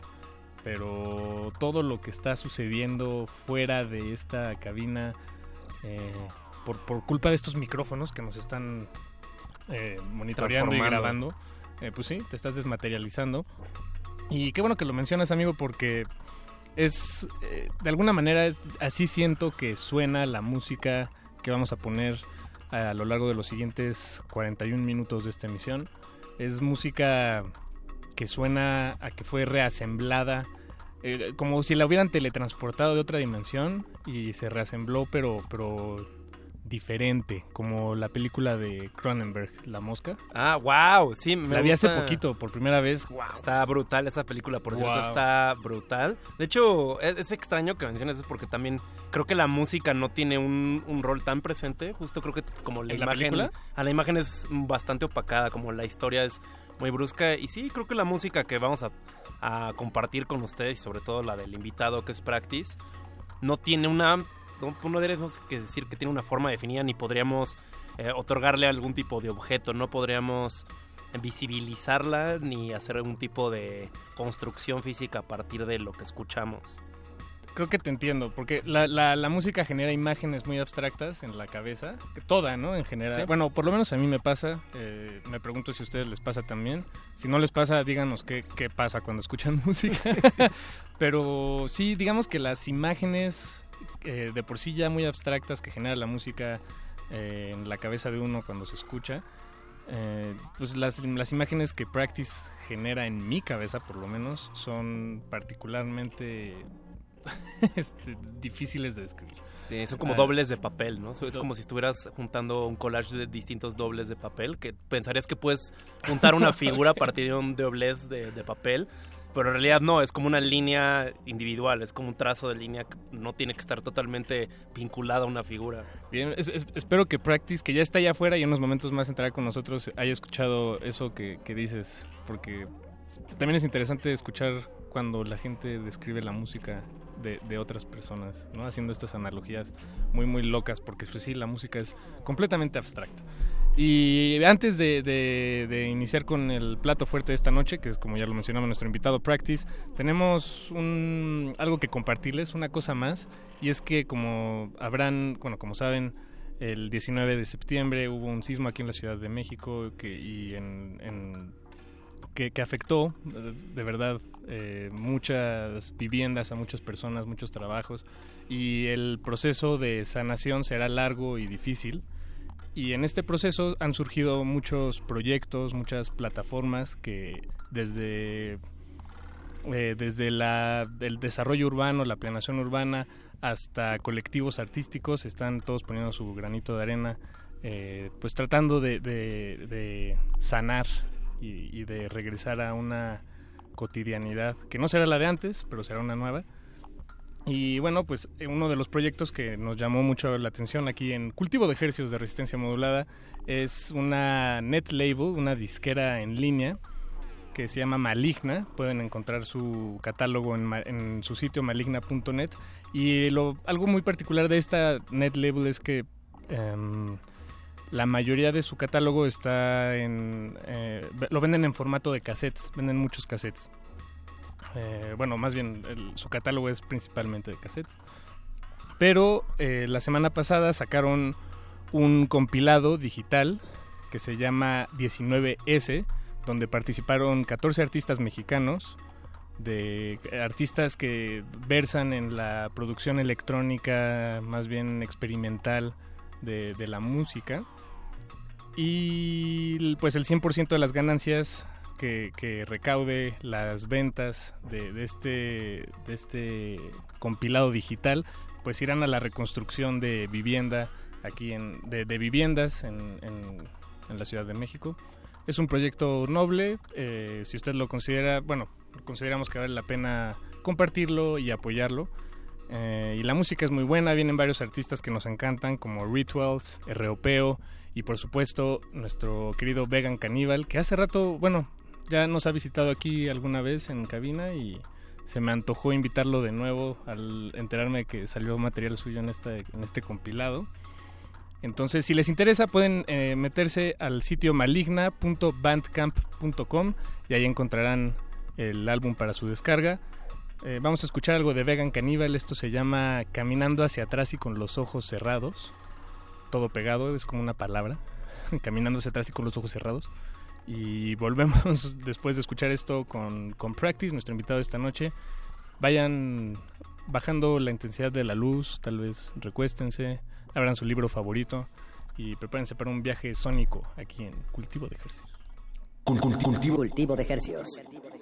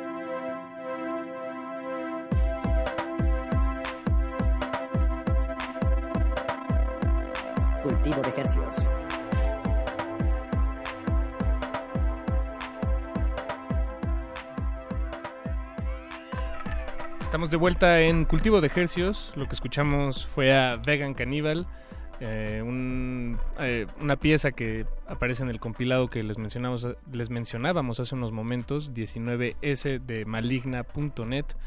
Eh, si les interesa, si les gustó la música y les gusta la idea de apoyar a la reconstrucción de, de las viviendas destruidas, pues eh, todas las ganancias de este proyecto serán donadas a esa causa y ahí está la invitación. Estamos aquí en la cabina del licenciado Benítez y su servidor Paco de Pablo.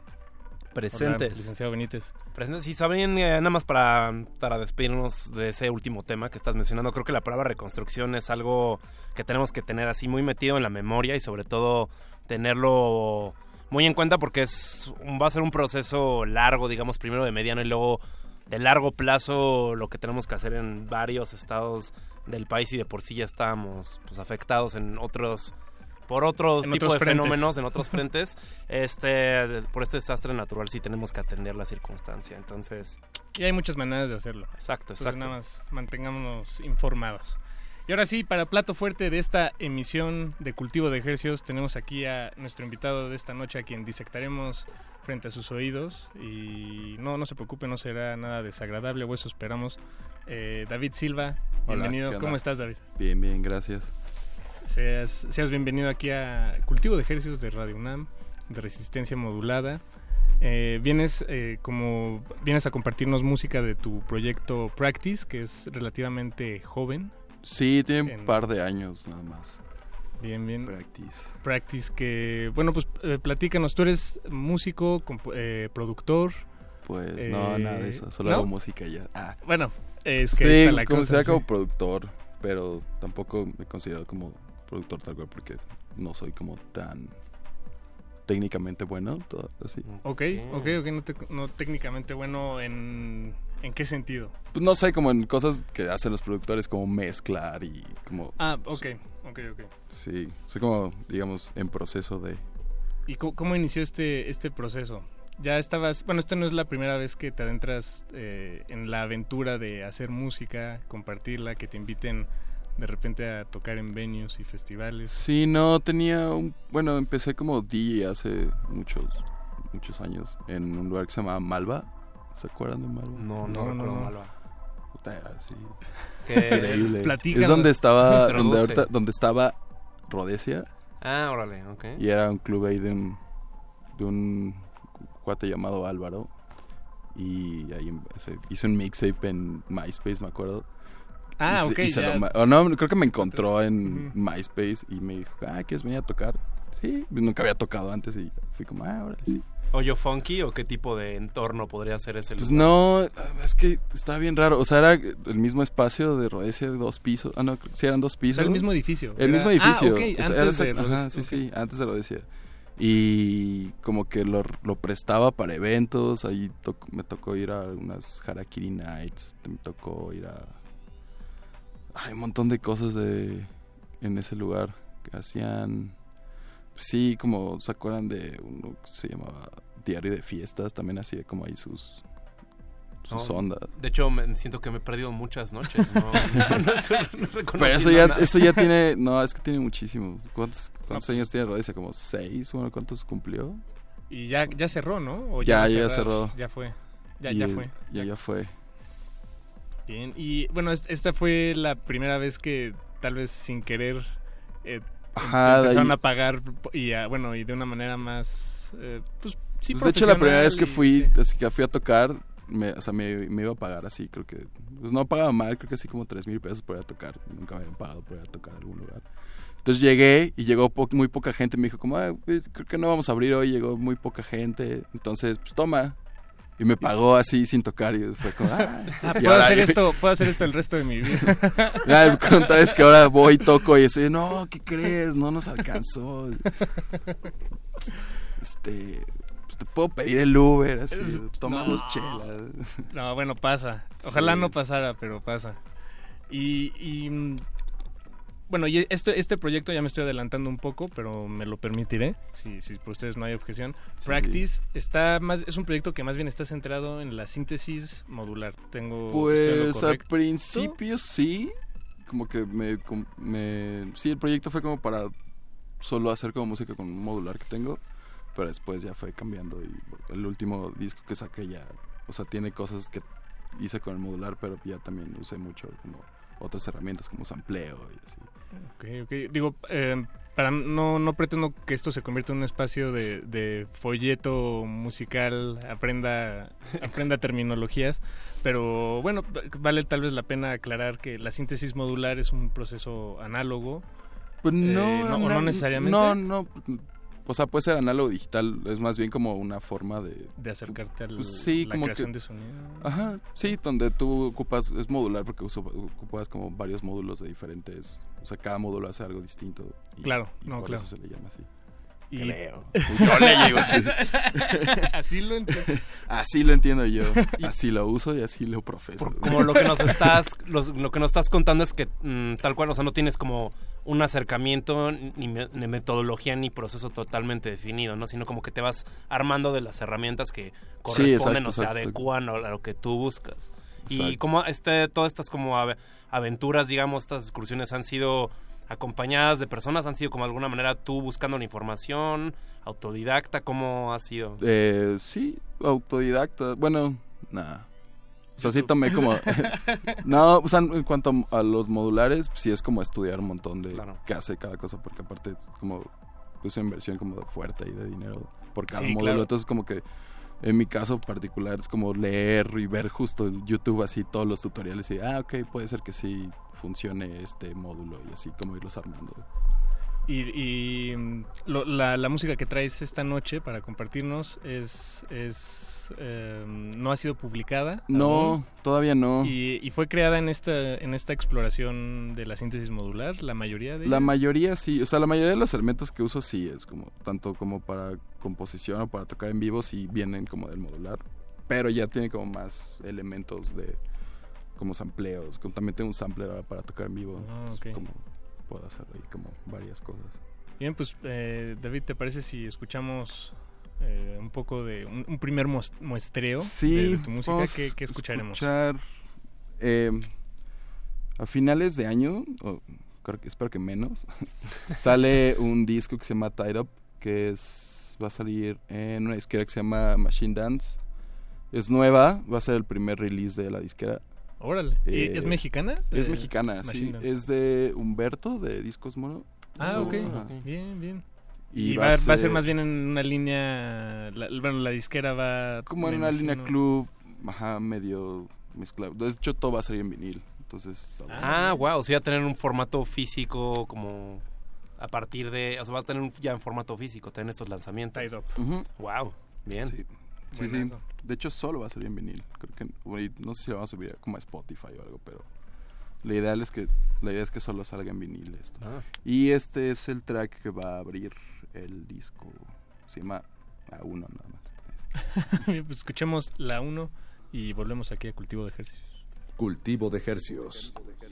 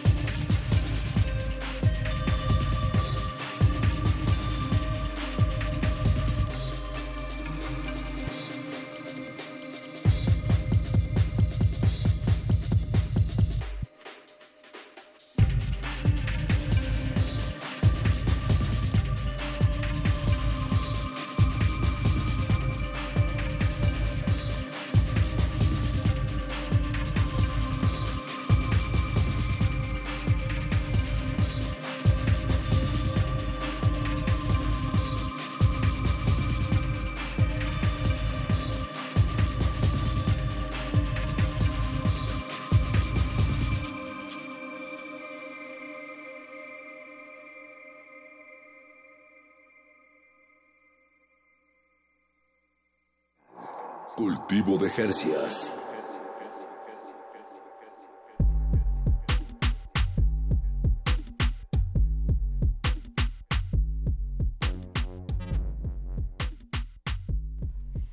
Estamos en cultivo de hercios y esos sonidos acomodados de una manera eh, artista, artística, estética y de es casi como dise- como de diseño. Bueno, por lo menos en mi cabeza sí tiene sentido cuando escucho eh, música como, como esta. Estamos aquí en cabina, nos acompaña David Silva, el proyecto se llama Practice y escuchamos el primer track de lo que será tu primer álbum Tied Up en el sello eh, Machine Dance. Dance, sí.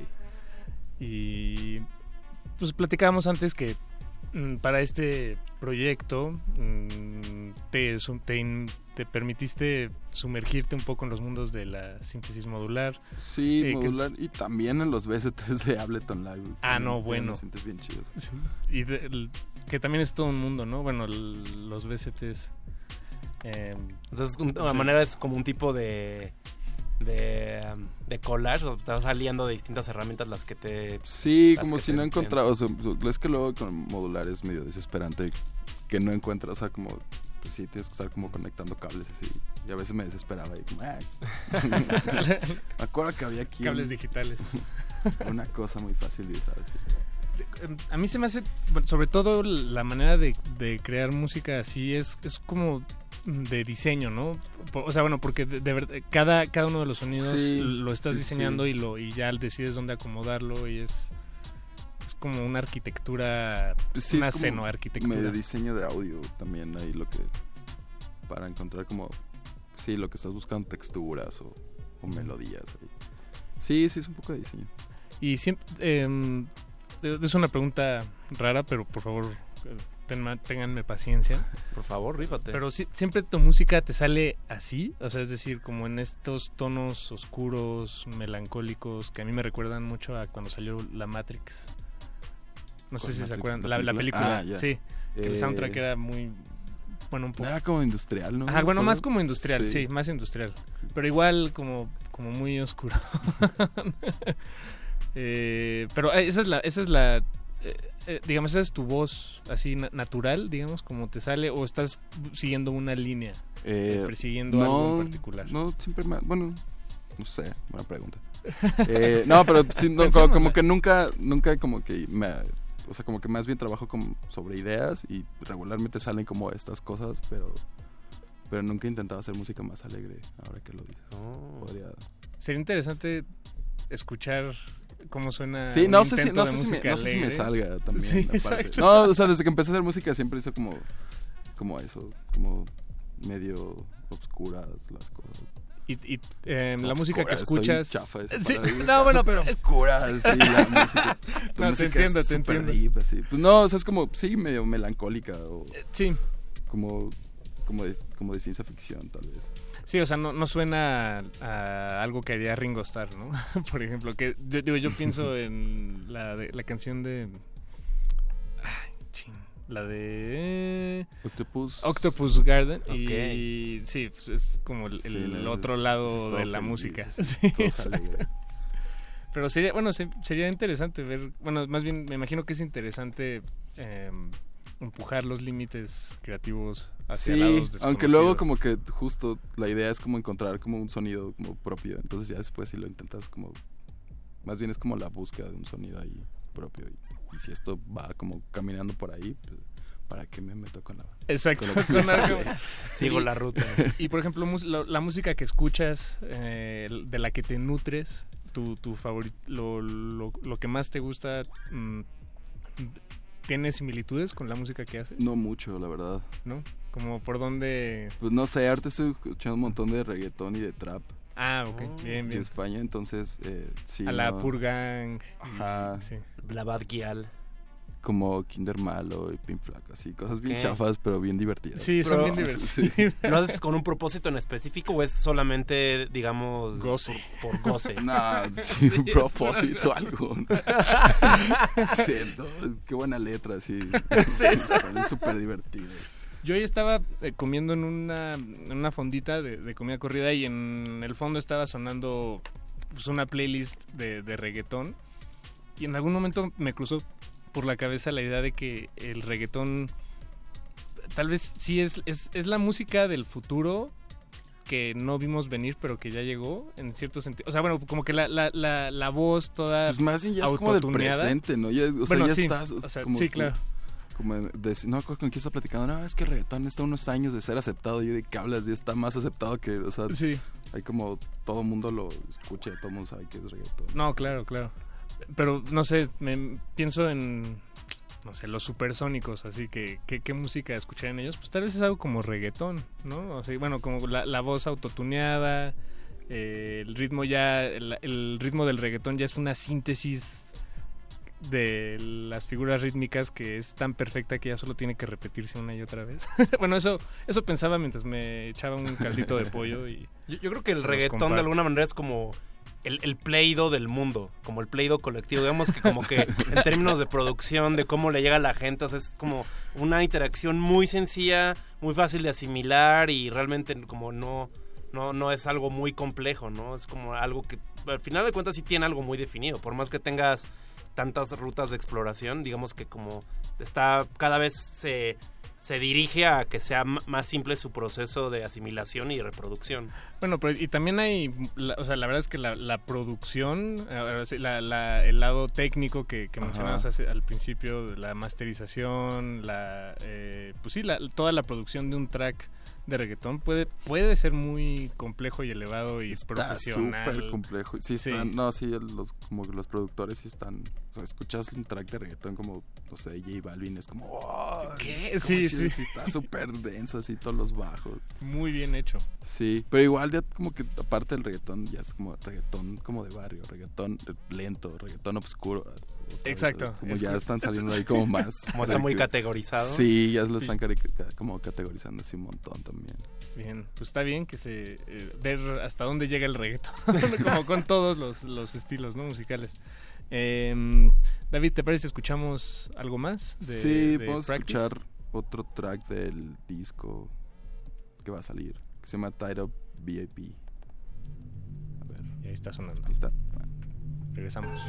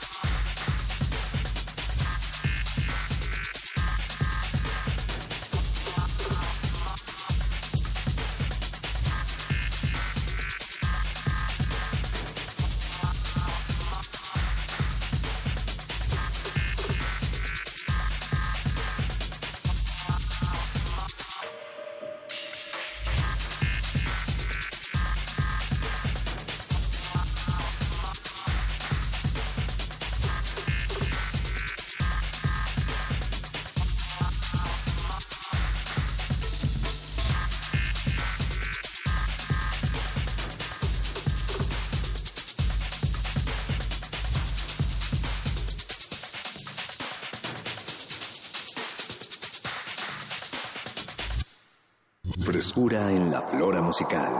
Cultivo de Jercias.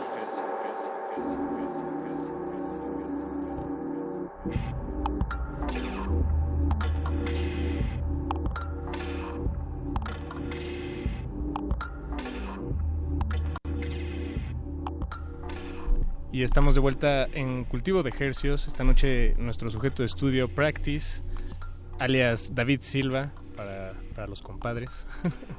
Para la, Licenciado la Benítez. normalidad, para, para también para la Para la cotidianidad, ¿no? Tal vez si alguien en una fila te encuentra. Para el David INE". Silva, ah, te escuché el otro día en Radio UNAM. Tal vez puede pasar eso. Pero ¿cómo me verían si solo me escucharan? Porque este no- Porque te escucharon decir algo en Te la fila. escucharon. Reconocí tu timbre de voz. Sí, exacto. de un programa de hace dos semanas. Eh, Practice es el proyecto que, que, eh, pues me imagino que es el que te mantiene ocupado últimamente. Sí. Eh, que ¿Hasta dónde te, te va a llevar No sé, próximamente? No sé. Bueno, ahorita nos vamos a ir con unos amigos de ensamble, que es como el sello donde estoy. A Berlín a dar un tour ahí. Bueno, a hacer música, a tocar, a conocer también, porque no conozco. Berlín. ¿Con, quién, ¿Con quiénes te vas para allá? Con eh, Índigo, que es como como el Coordinador. como el, es Índigo. Es el Índigo. Eh, Camille Mandoki, ARP y Vision of Lizard. Son no, no, nosotros. Ok. A Y es como tal. un tipo de mm, como de excursión de campo, de alguna manera también una visita guiada para hacer establecer relaciones para como Sí, para ir viendo campamento. tratar como de abrir un poco más nuestro panorama musical. O sea que sí, como- o sea, conocemos, pero también me imagino que ya se mueve todo muy distinto. Sí, claro. ¿O no?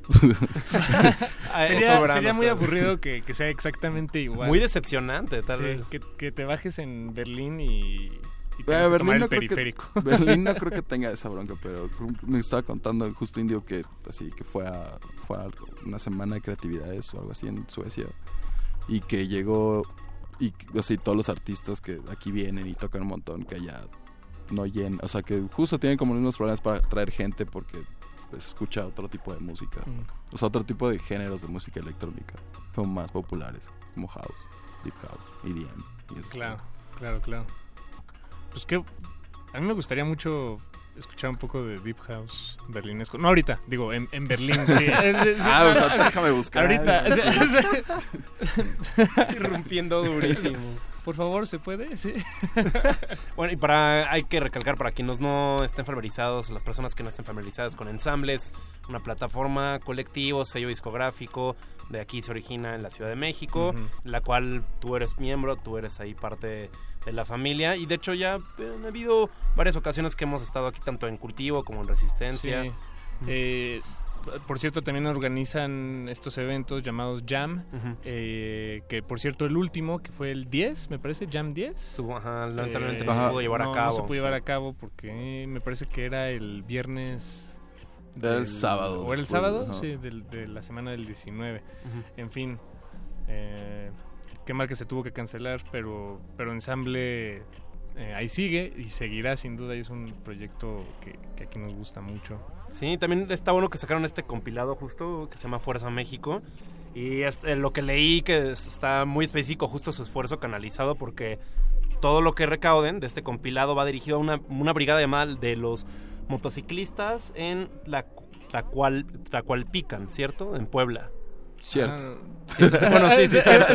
No leí todo- No, pero sí, es que sé que conoció como a unos motociclistas que estaban repartiendo entre los pueblos que no tienen como, como, un- como otra de forma de comunicarse. Exacto. Y estaban como ahí repartiendo eso. Sí, es, Eso ahí consúltelo porque sobre todo la explicación está muy específica. Es al parecer ahí como en varios lugares de Puebla hay un como digo por fenómenos de migración hay como un gran porcentaje que es en su mayoría compuesto por niños, por mujeres y por adultos mayores. Entonces todavía es más complicado, digamos, este como el apoyo porque sus familiares están en, en otros lados y es digamos están más vulnerables de alguna manera. Y este compilado está en línea y se, se, Está en se descarga y se paga Y- y, exacto. y lo- los, los fondos van a este proyecto. Sí, muy bien. Pues es que están saliendo muchos proyectos así. Eh, de- digo, desde compilados que, que reúnen el trabajo de muchos artistas para, para reunir estos fondos o, o artistas gráficos que están haciendo camisetas y prints de edición especial. En fin, ahí la ayuda está en por todas partes, la intención de ayudar y eso nos, nos da mucho gusto. Eh, David, ha llegado prácticamente el final de, de esta emisión. Nos da tiempo de despedirnos con un tema Muy rápido. más de, de Eh, Practice. ¿Qué vamos sí. a escuchar? Vamos a escuchar un track techno que originalmente iba a salir en una disquera de Canadá, pero o sea, va a salir, pero se queda- iba a salir en vinil, se quedaron sin dinero. Oh, no. y está parado, pero eventualmente espero que salga. Bien, Y ahí está sonando. ya. Y bueno, y con esto nos despedimos de Cultivo de Ejercios. David, muchísimas gracias por venir No, a platicar con nosotros. Muchas gracias. Sigan a Practice, búsquenlo en Bandcamp y próximamente Y en SoundCloud. en- y en SoundCloud. Y estén al pendientes de su del release Tied Up, tu primer sencillo, tu primer eh, disco. Sí. Vinilo. Sí, es un disco, lo trae un EP. Un LP, eso, un LP en Medium Dance. Machine, Machine Dance. Machine Dance, perdón. Bien, Machine Dance. y ahí atentos para las próximas fechas cuando regreses, que se asumo que será por noviembre. Ahí sabremos más. Eso. Sí, sí. Pues, David Silva, futuro. muchas gracias. Muchas gracias. Agradecemos a Eduardo, Lu- Eduardo Luis Hernández Hernández y Agustín Mulia en la operación técnica de este programa. Licenciado Benítez, muchas gracias por acompañarnos. El gusto es mío, el gusto es para, para mí. Dame la mano, amigo. Nos despedimos, Gracias, nos dejamos con playlist.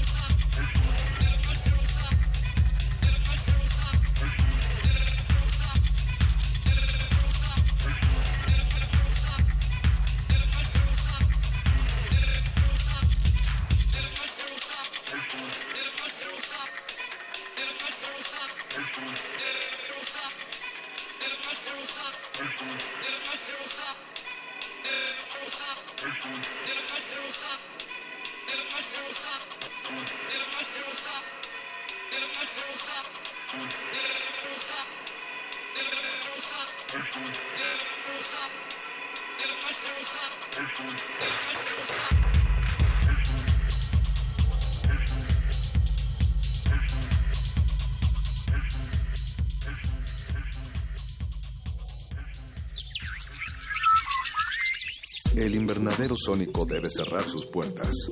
Un procedimiento de rutina. Respira. Vuelve.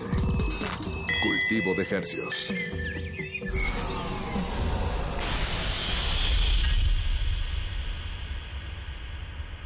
Let there be sound. Am I hearing voices? Get in the voice. La voz. Gabinete de Curiosidades. Conoce los descubrimientos sonoros que Luisa Iglesias y Frida Rebontulet atesoran en las frecuencias radiales. Experimentación sonora, música poco convencional, materiales históricos y diversos audios que forman vasos comunicantes. Todos los domingos a las 2.30 de la tarde por el 96.1 de FM Radio UNAM. Experiencia sonora.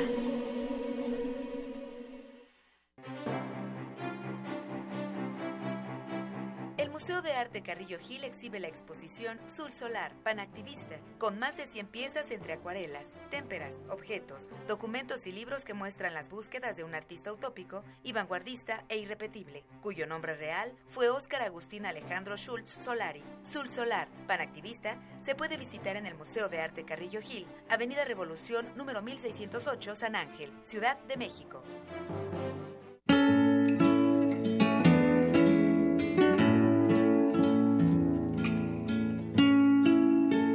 La red de Radio Universitaria de Colombia envía un saludo solidario a los colegas de la red de Radio Universitaria de México y a toda su audiencia.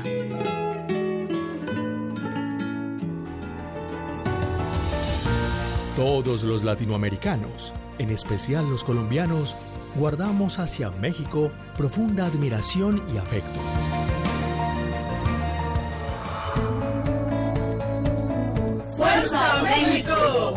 Estamos con ustedes.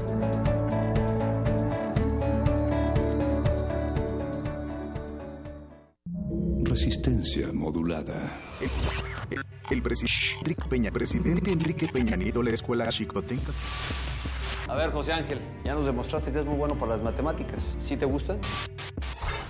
Eh, En México, México, 48% de los alumnos de 15 años registra conocimientos insuficientes en el área de ciencias, insuficientes, insuficientes y 57% en matemáticas, lo que no les permite acceder a estudios superiores y insuficientes. Hay un estancamiento en los resultados. ¿Qué pasó, José Ángel? Yo me, me defiendo con navajas. Cuando, cuando- cuando no puedo usar una navaja, tengo que usar un, un chocho. Así quiero ver a todas las niñas y niños de México. Lo bueno cuenta. ¿Con qué? Resistencia modulada. Resistencia modulada. Este espacio se llena con la personalidad de cada quien. Este espacio suena igual que el pasado y las aficiones de una persona. Aquí los individuos entran a descomponerse en las partículas musicales que los conforman. Playlist. Conciertos unipersonales de amplio formato. Playlist.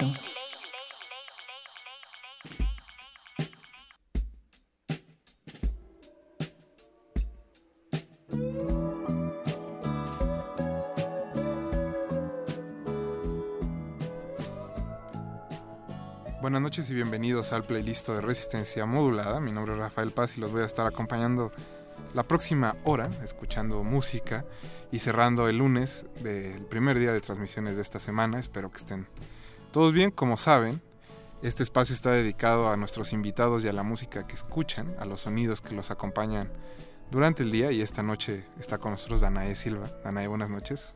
Hola, buenas noches. ¿Cómo estás? Bien, gracias. Muchas gracias por haber venido hoy. Gracias por tenerme acá.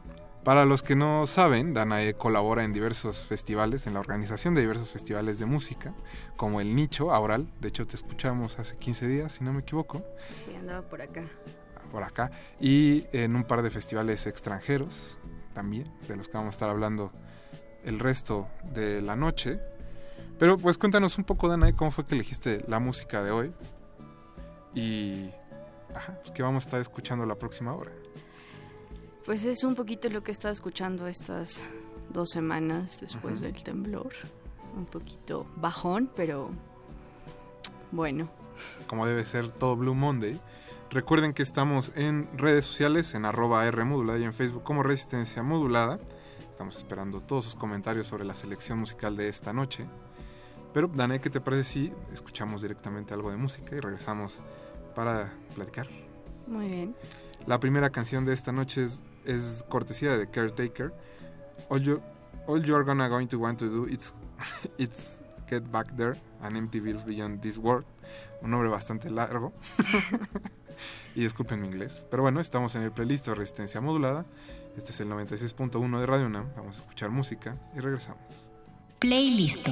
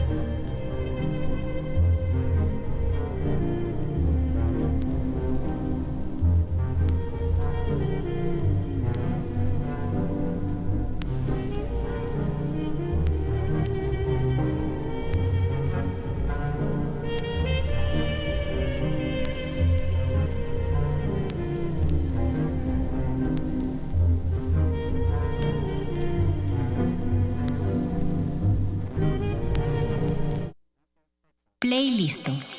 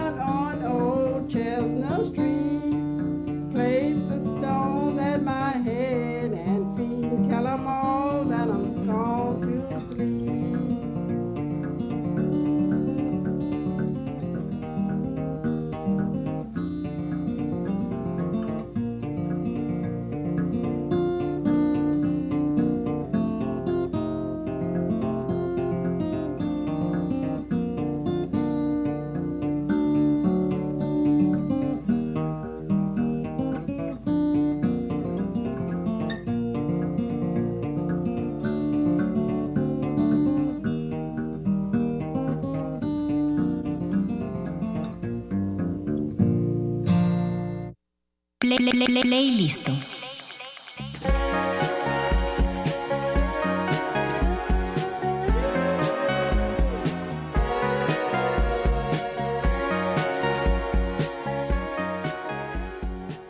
Le queremos mandar un fuerte y afectuoso saludo a, saludo a todos los estudiantes de comunicación de la Universidad Nacional Autónoma de México. Con cariño de la parte de equipo de resistencia modulada y de Paco de Pablo. A todos ustedes que están escuchando esta noche. Hola y buenas noches. Eh, escuchamos Elizabeth Cotton después de, de Caretaker con Freight Train, que es una de las canciones favoritas de Eduardo Luis, que está en los controles hoy. No puede entrar a esta cabina a explicarles todo lo que nos vino a decir en el corte, pero es algo que le gusta mucho a Dana y tú también lo acabas de descubrir por lo que nos estabas contando. Sí, hay un, hay un sello discográfico que me gusta mucho que se llama Dust to Dust Digital y acaban de sacar una compilación de las mejores canciones de Elizabeth Cotton.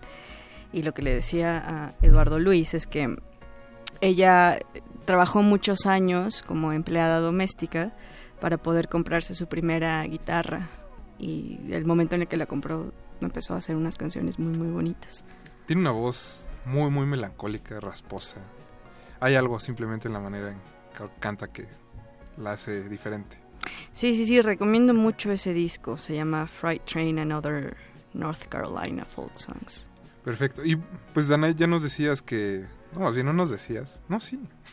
que la música de esta noche estaba entre melancólica y triste. Mm. Muy adecuada para un lunes en la noche, sobre todo en Radio Nam. Pero cuéntanos un poco, ¿cómo fue que, que te metiste al mundo de la música, de la producción de conciertos, organizar? Pues estaba en universidad, eh, empecé a trabajar, bueno, a colaborar en un festival y me di cuenta que me gustaban mucho como todo este toda la organización eh, este estrés de estar tratando de sacar las cosas.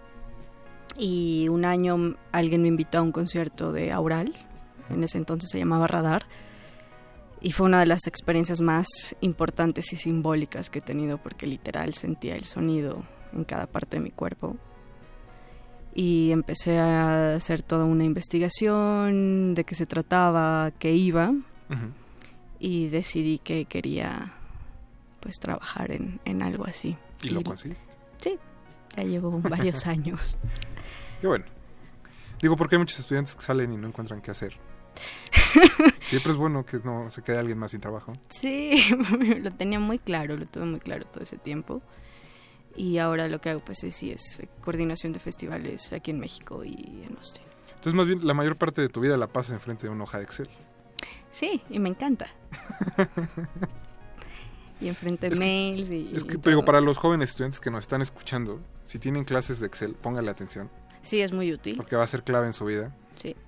La verdad Excel es una herramienta increíble. Y este, quiero dejar también claro que no es un anuncio de Excel, porque si no, no lo van a cobrar. Pero bueno, Dana, entonces, pues, ¿qué es lo que más te gusta de estar precisamente organizando conciertos? Imagino que la respuesta más sencilla, o alguien contestaría, ay, ver a la gente feliz el día del concierto. Pero quizá en tu caso no lo sea. No, creo que todos los festivales en los que he trabajado ha sido un poquito egoísta y ha sido una, más una satisfacción propia de querer ver una banda que tenía muchas ganas de ver y al final poder escucharlo en vivo y ver cómo está sonando y que ocasional siempre va bien, pues es súper satisfactorio. No, y sobre todo imagino que, pues en los festivales donde trabajas la mayor parte del tiempo, que son el nicho y Aural, pues son bandas que generalmente no vienen de manera tan tan frecuente, digamos, no es YouTube que viene cada tres años, o los Caifanes que tocaron seis meses en el auditorio. No. Entonces, son bandas que de verdad cuesta trabajo que vengan, que eso, que se animen simplemente a venir al DF. Pues sí, son propuestas un poquito más arriesgadas que, que tal vez algo como César no se aventaría a traer por miedo a que no se llene o una cuestión del estilo. Qué bonito. ¿Te parece si seguimos escuchando música? Sí, la que sigue me gusta mucho. El número 3 de esta noche es Abner Jake con I'm So Depressed, One Man Band. Y luego vamos a escuchar a Lonnie Holly, Mama's Little Baby, Just Before Music. Recuerden que estamos en el playlist de Resistencia Modulada. Playlist.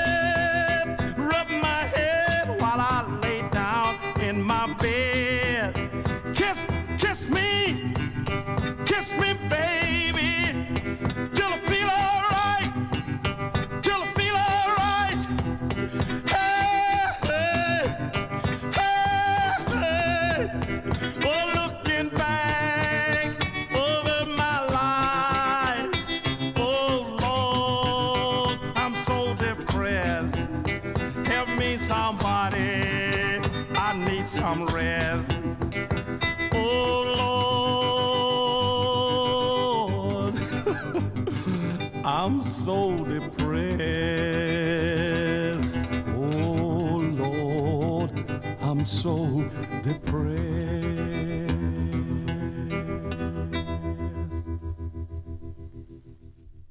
Playlist.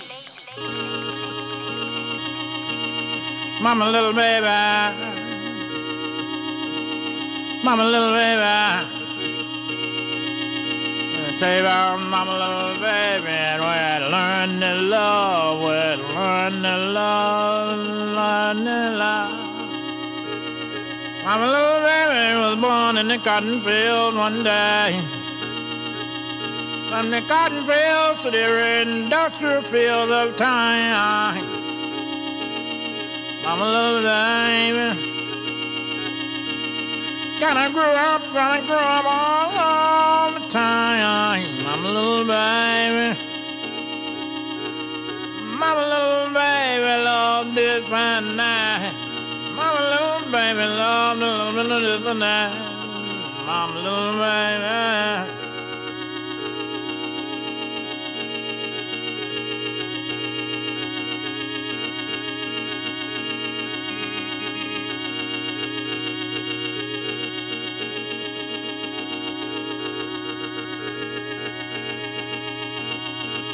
Mama saw the baby crying one day. Say, Mama, Mama, baby. What's the matter, Mama, baby? What's the matter, Mama, baby? Mama, baby, told Mama I won't tell you no lie. I wanna do greater things and I wanna tell you why. Seen so many bags been in the cotton field. Seen so many teardrops and they was dropping for real. Seen so much of sweat, oh sweat every wine. Ah, and when I got to industrialism, Lord, it almost broke my rhythm. Gave me the blues. Working from sun up to sundown. Working here and there and everywhere. plants and plants and all kind of places. All those dirty faces, dirty, dirty faces. Hey, mama, mama, mama, I'm real. Now that I'm out of the cotton field and out of the industrial field too. The technical field, the technical field, the technical field is making me blue. I'm a little baby. I'm a little baby. I'm a little baby. I'm a little baby, yeah.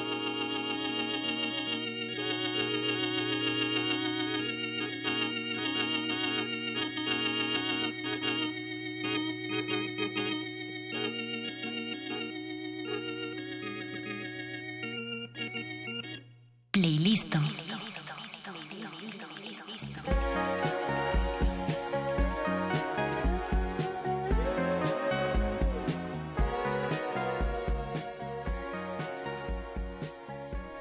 Estamos de vuelta en el playlist de Resistencia Modulada.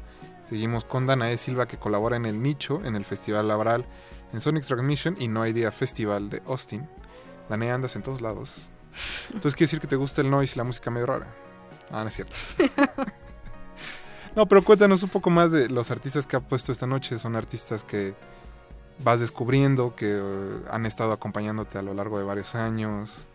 ¿Qué sucede con ellos?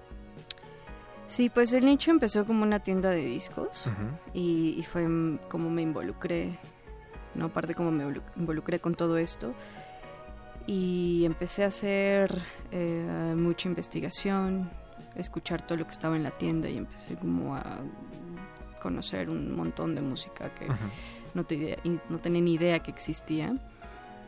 Em, creo que siempre se piensa, como dices, ¿no? Música rara y, y ruidosa y noise. hay y- como- Pero pues también están este tipo de cosas que son increíbles ¿no? y un poquito más digeribles. Creo que es nada más como una barrera de... Claro. Mm. Obviamente si nunca te has involucrado en eso, si nunca le has dado la oportunidad, te va a parecer algo muy raro, como la radio universitaria, pero se nos ha ido quitando. Entonces pasa lo mismo con eso. Sí. Es como sentarse y darle una oportunidad. Sí, exactamente. Y ver que no todo es así súper raro ni no lo vas a poder escuchar nunca. ¿no? Que también se puede hacer el quehacer con eso, ¿no? De fondo. Claro, bueno, yo sí lo hago. Bueno, pero cuéntanos un poco. Llevas varios años organizando festivales. Seguro han pasado infinidad de anécdotas. Cosas buenas, cosas malas. Sí. Entonces, si te preguntáramos cuál es tu anécdota favorita de los festivales que has organizado, sería... Yo creo que fue... La cosa con este tipo de festivales es que tal vez eh, el grupo de trabajo es muy pequeño. ¿no? Ujú. Entonces terminas haciendo de todo un poco. Y mm, un año que estaba haciendo No Idea Festival, éramos, en realidad el, el equipo principal éramos el director y yo. y fuimos a recoger a uno de los artistas que, que llegaba a las 4 de la mañana y estaba toda esta necedad de no, tengo que irlo a recoger personalmente porque es amigo y, y pues tengo que ir por él, no importa que sean las 4 de la mañana y que el festival empiece mañana. Dije, bueno, pues va, te acompaño, vamos. Mitad del camino en la carretera al aeropuerto, nos quedamos sin gasolina. Esto fue en Austin. Esto fue en Austin. A las 4 de la mañana sin gasolina, en medio de la nada. En uno de los estados más blancos del norte de- En uno de los del sur de Estados Unidos, digo. Sí, pero bueno, Austin tiene, es un poquito más relajado que lo demás de Texas. Y pues sí, esa, como estaba yo muy enojada, ¿no? Porque no hay, no hay gasolina, fue una idiotez venir a recoger a un artista a las 4 de la mañana. Pero ahora ya, ya, me, ya me da un poquito de risa y es justamente esta magia, ¿no? De que el grupo de trabajo es tan pequeño que todos hacemos de todo y te pasan estas cosas porque pues Es parte de la aventura. Sí, esa anécdota me gusta mucho. Que bueno, pues ¿te parece si seguimos escuchando música? Nos Bunny and the Lakers con Shrieks from the Pigs. Nos contabas que conoces a Ralph White. Sí. Y que por eso la ah, habías elegido esta noche. Sí, me gusta mucho. Es como, podría decir que es un artista de folk, pero no, no quiero catalogarlo de esa manera. Cuando voy a Austin tengo la fortuna de quedarme en su casa, que es una casa bastante particular. Está muy cerca de un río. Y pues sí, no sé, nada más queda que, que lo escuchen. Es un multi-instrumentista y lleva haciendo música, creo que desde que es muy, muy joven. Y bueno, vamos a hacer, no iría la última semana de octubre aquí en México. Eh, seguimos cerrando los recintos. Y pues les recomiendo mucho que, que, vayan porque va a estar muy interesante. No iría es un festival de música improvisada.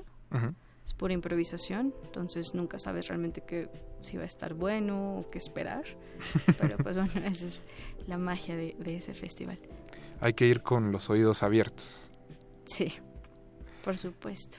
Dana de Silva está con nosotros esta noche. Eh, ustedes también compártanos cuál sería su playlist de Blue Monday. Recuerden que estábamos en Twitter como arroba R modulada y en Facebook como Resistencia Modulada. Este es el 96.1 FM de Radio Nam y estamos en Resistencia Modulada. Playlist.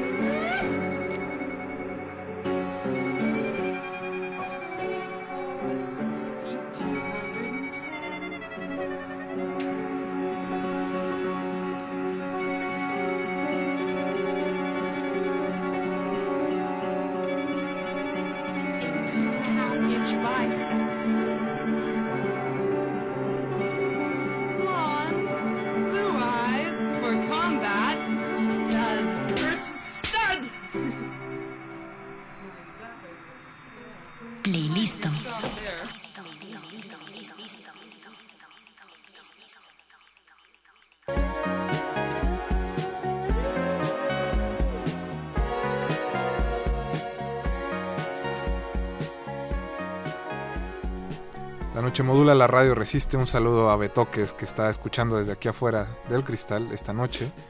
Seguimos con Danae Silva que nos estaba contando un poco sobre los Blue Mondays. No es cierto. La música de esta noche sobre el Blue Monday.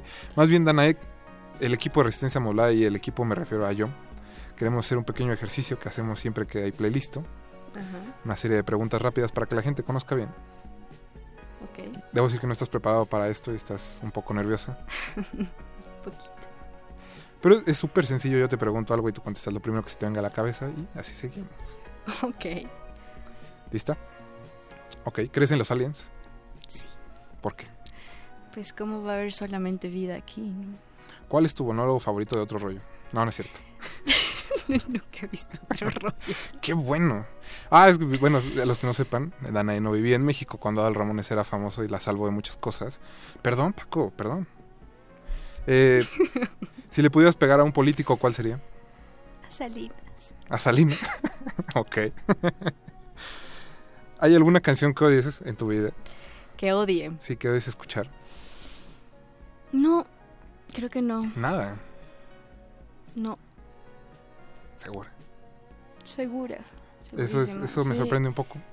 No, ¿por qué? No sé. Debe haber algo que yo he oído muchas cosas en esta vida y me lo tomo muy en serio. Ah, no, yo también, pero una canción creo que no. ¿Tu película favorita? Possession. ¿Cuál? Possession, Ajá, por. de Andrés Zulavsky. No, no, no, sí, ah, sí, sí. ¿Por qué? Pues no sé, me gusta mucho la, la actuación de Isabella Gianni. Es increíble. Es de esas películas que creo que aunque no sepas qué está pasando, yo sigo sin saber qué está pasando. Es algo solo funciona. Funciona muy bien. Como, como esa mezcla entre lo fantástico y lo real y no encuentro el sueño. ¿Hay alguna comida que odies? No como huevo porque no lo soporto. ¿Algún trauma de la niñez? Por el huevo, digo, no por otra cosa. No, ah, no. Bueno, no sé si tal vez tiene que ver una vez que, que aplasté unos pollitos. Tal vez tiene algo Sin que querer, ver. obviamente. Sin querer, claro. no, que no se enojen nuestros amigos, amantes sí, de sí, los sí, no, fue a propósito, no, no.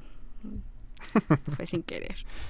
Y para cerrar, hay una canción que escuches, que puedas escuchar una y otra vez sin cansarte. Y me refiero a días, en- y, eh, días enteros.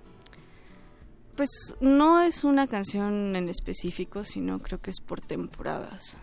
Como que siempre tengo una canción que me clavo mucho y la escucho y la escucho y la escucho, pero después se me pasa y se me puede hasta olvidar que existe.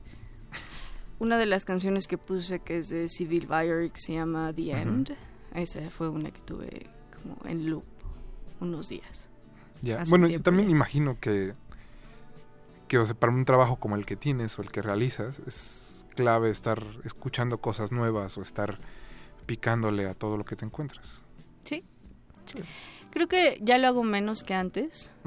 No sé por qué. Mm, Igual y es solo una temporada. Pero sí, siempre estoy buscando cosas nuevas que escuchar. Eso sí.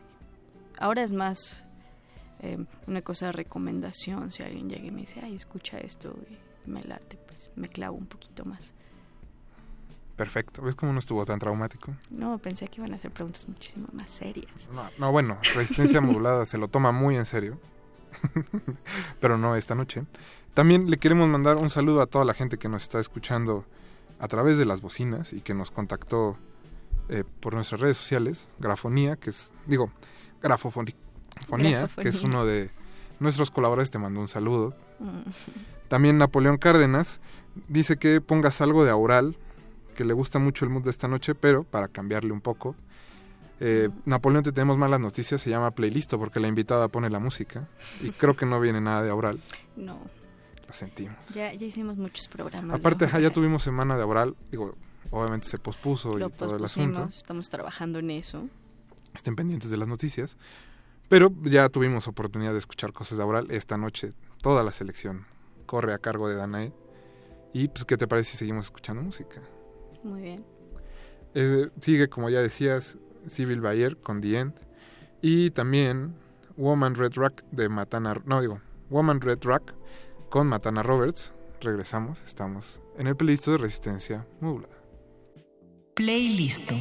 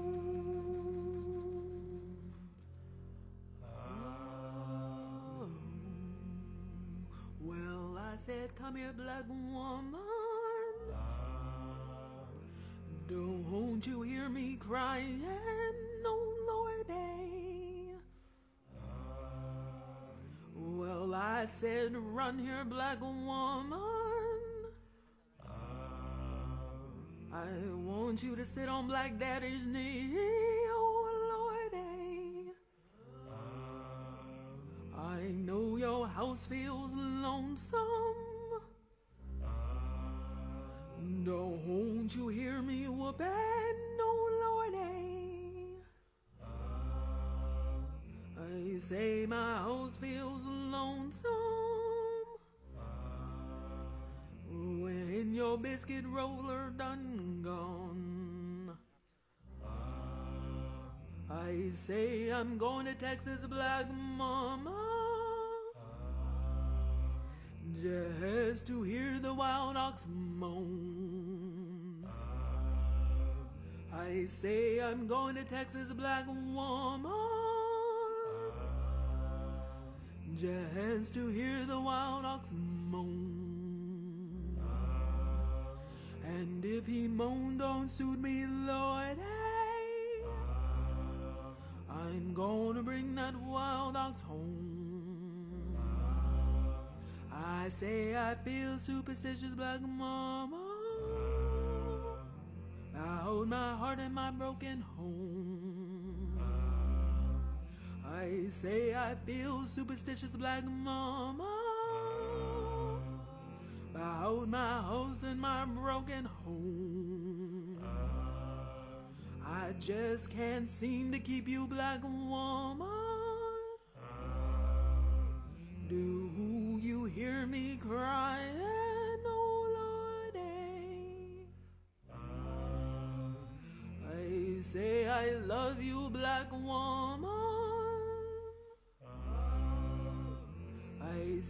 I love you, black woman.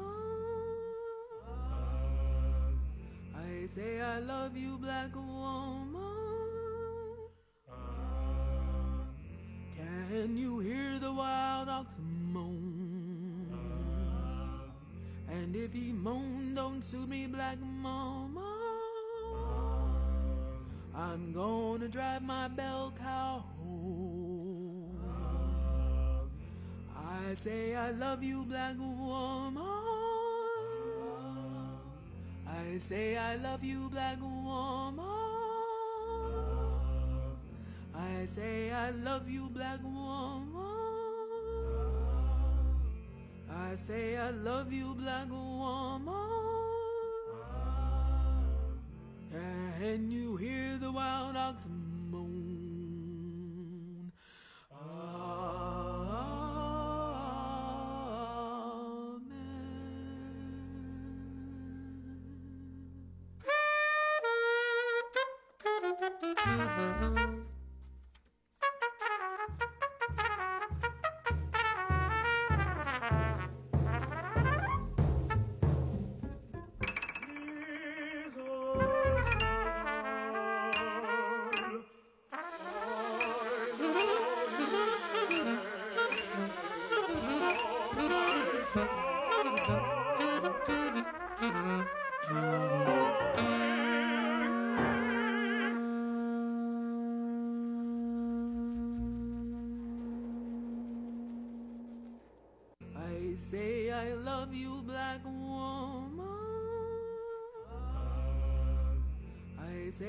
love you, black woman.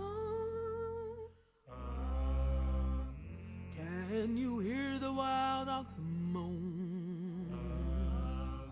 And if he moan, don't suit me, black mama. I'm gonna drive my bell cow home. I say I love you, black woman.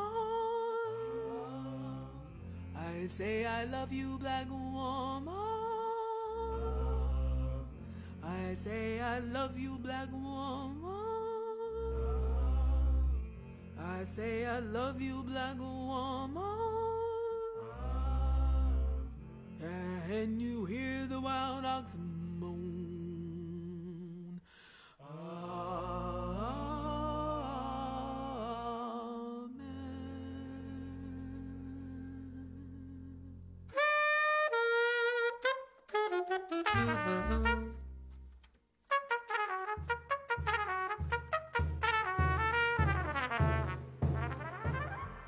Playlist.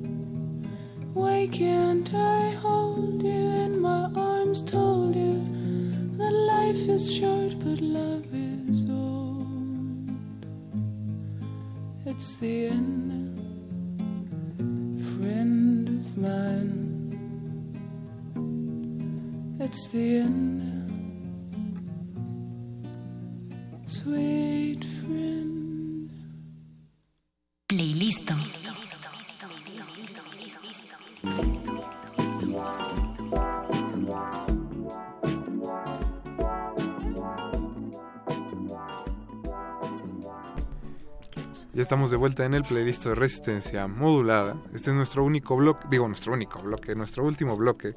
Entonces, Danae, si nos tienes que resolver una duda muy importante. Entonces, ¿te gusta el noise y la música no es cierto. Danae, de verdad, muchas gracias por haber venido esta noche. Esperamos que te la hayas pasado bien. Esperamos que logren reprogramar a Oral. No, sí lo vamos a reprogramar. Estamos en La mayor, eso. bueno, como a la mayor parte de las actividades. Va a pasar, va a pasar. Y que pues pronto nos tengas más bien noticias al respecto. Sí, yo creo que les estaremos avis- avisando muy pronto toda la reprogramación y las fechas y cómo va a estar todo. Perfecto. También, eh, pues vamos a cerrar con una canción que te gusta mucho, más bien con un artista que te gusta mucho. Sí, es esa canción Screw. también me gusta mucho. Sí, bueno. Pero cuéntanos un poco de él. Tengo entendido que es toda una leyenda en Austin. Es una leyenda en Texas, él es de Houston. Ujú. Um, y se encarga de alentar canciones. ¿no? Esta canción que vamos a escuchar se llama In the Air Tonight. Es Phil Collins muy, muy lento. y me, me encanta. Espero que, que le gusten, les guste. Es una experiencia especial para cerrar el primer día de transmisiones de esta semana de Resistencia Modulada. Muchas gracias por haber estado aquí, Danae. No, Esperemos tenerte pronto otra vez en cabina. Gracias. Eduardo Luis estuvo en la producción, Paquito de Pablo estuvo viéndolo, Eve Toques también estuvo en la producción. Le mandamos un saludo a Agustín Mulia que abrió este espacio. José Jesús Silva está en los controles. Mi nombre es Rafael Paz y recuerden que mañana inicia Resistencia Modulada a las 8 de la noche y estamos hasta el viernes. Buenas noches y hasta luego.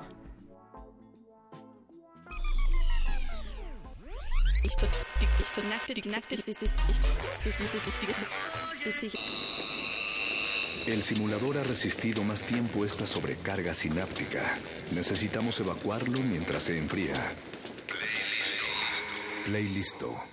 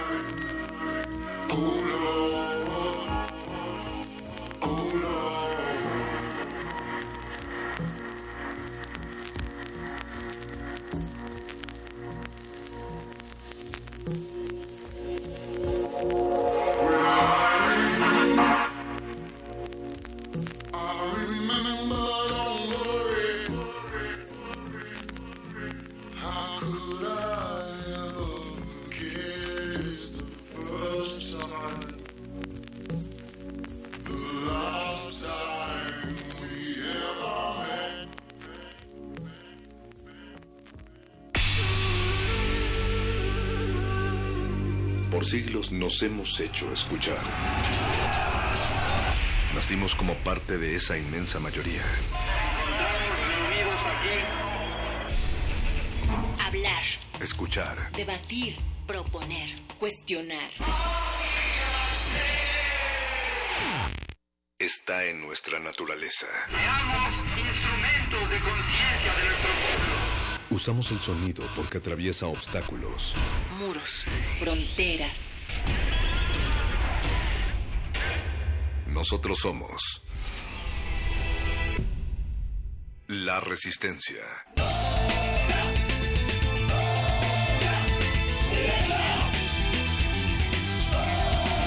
Resistencia modulada.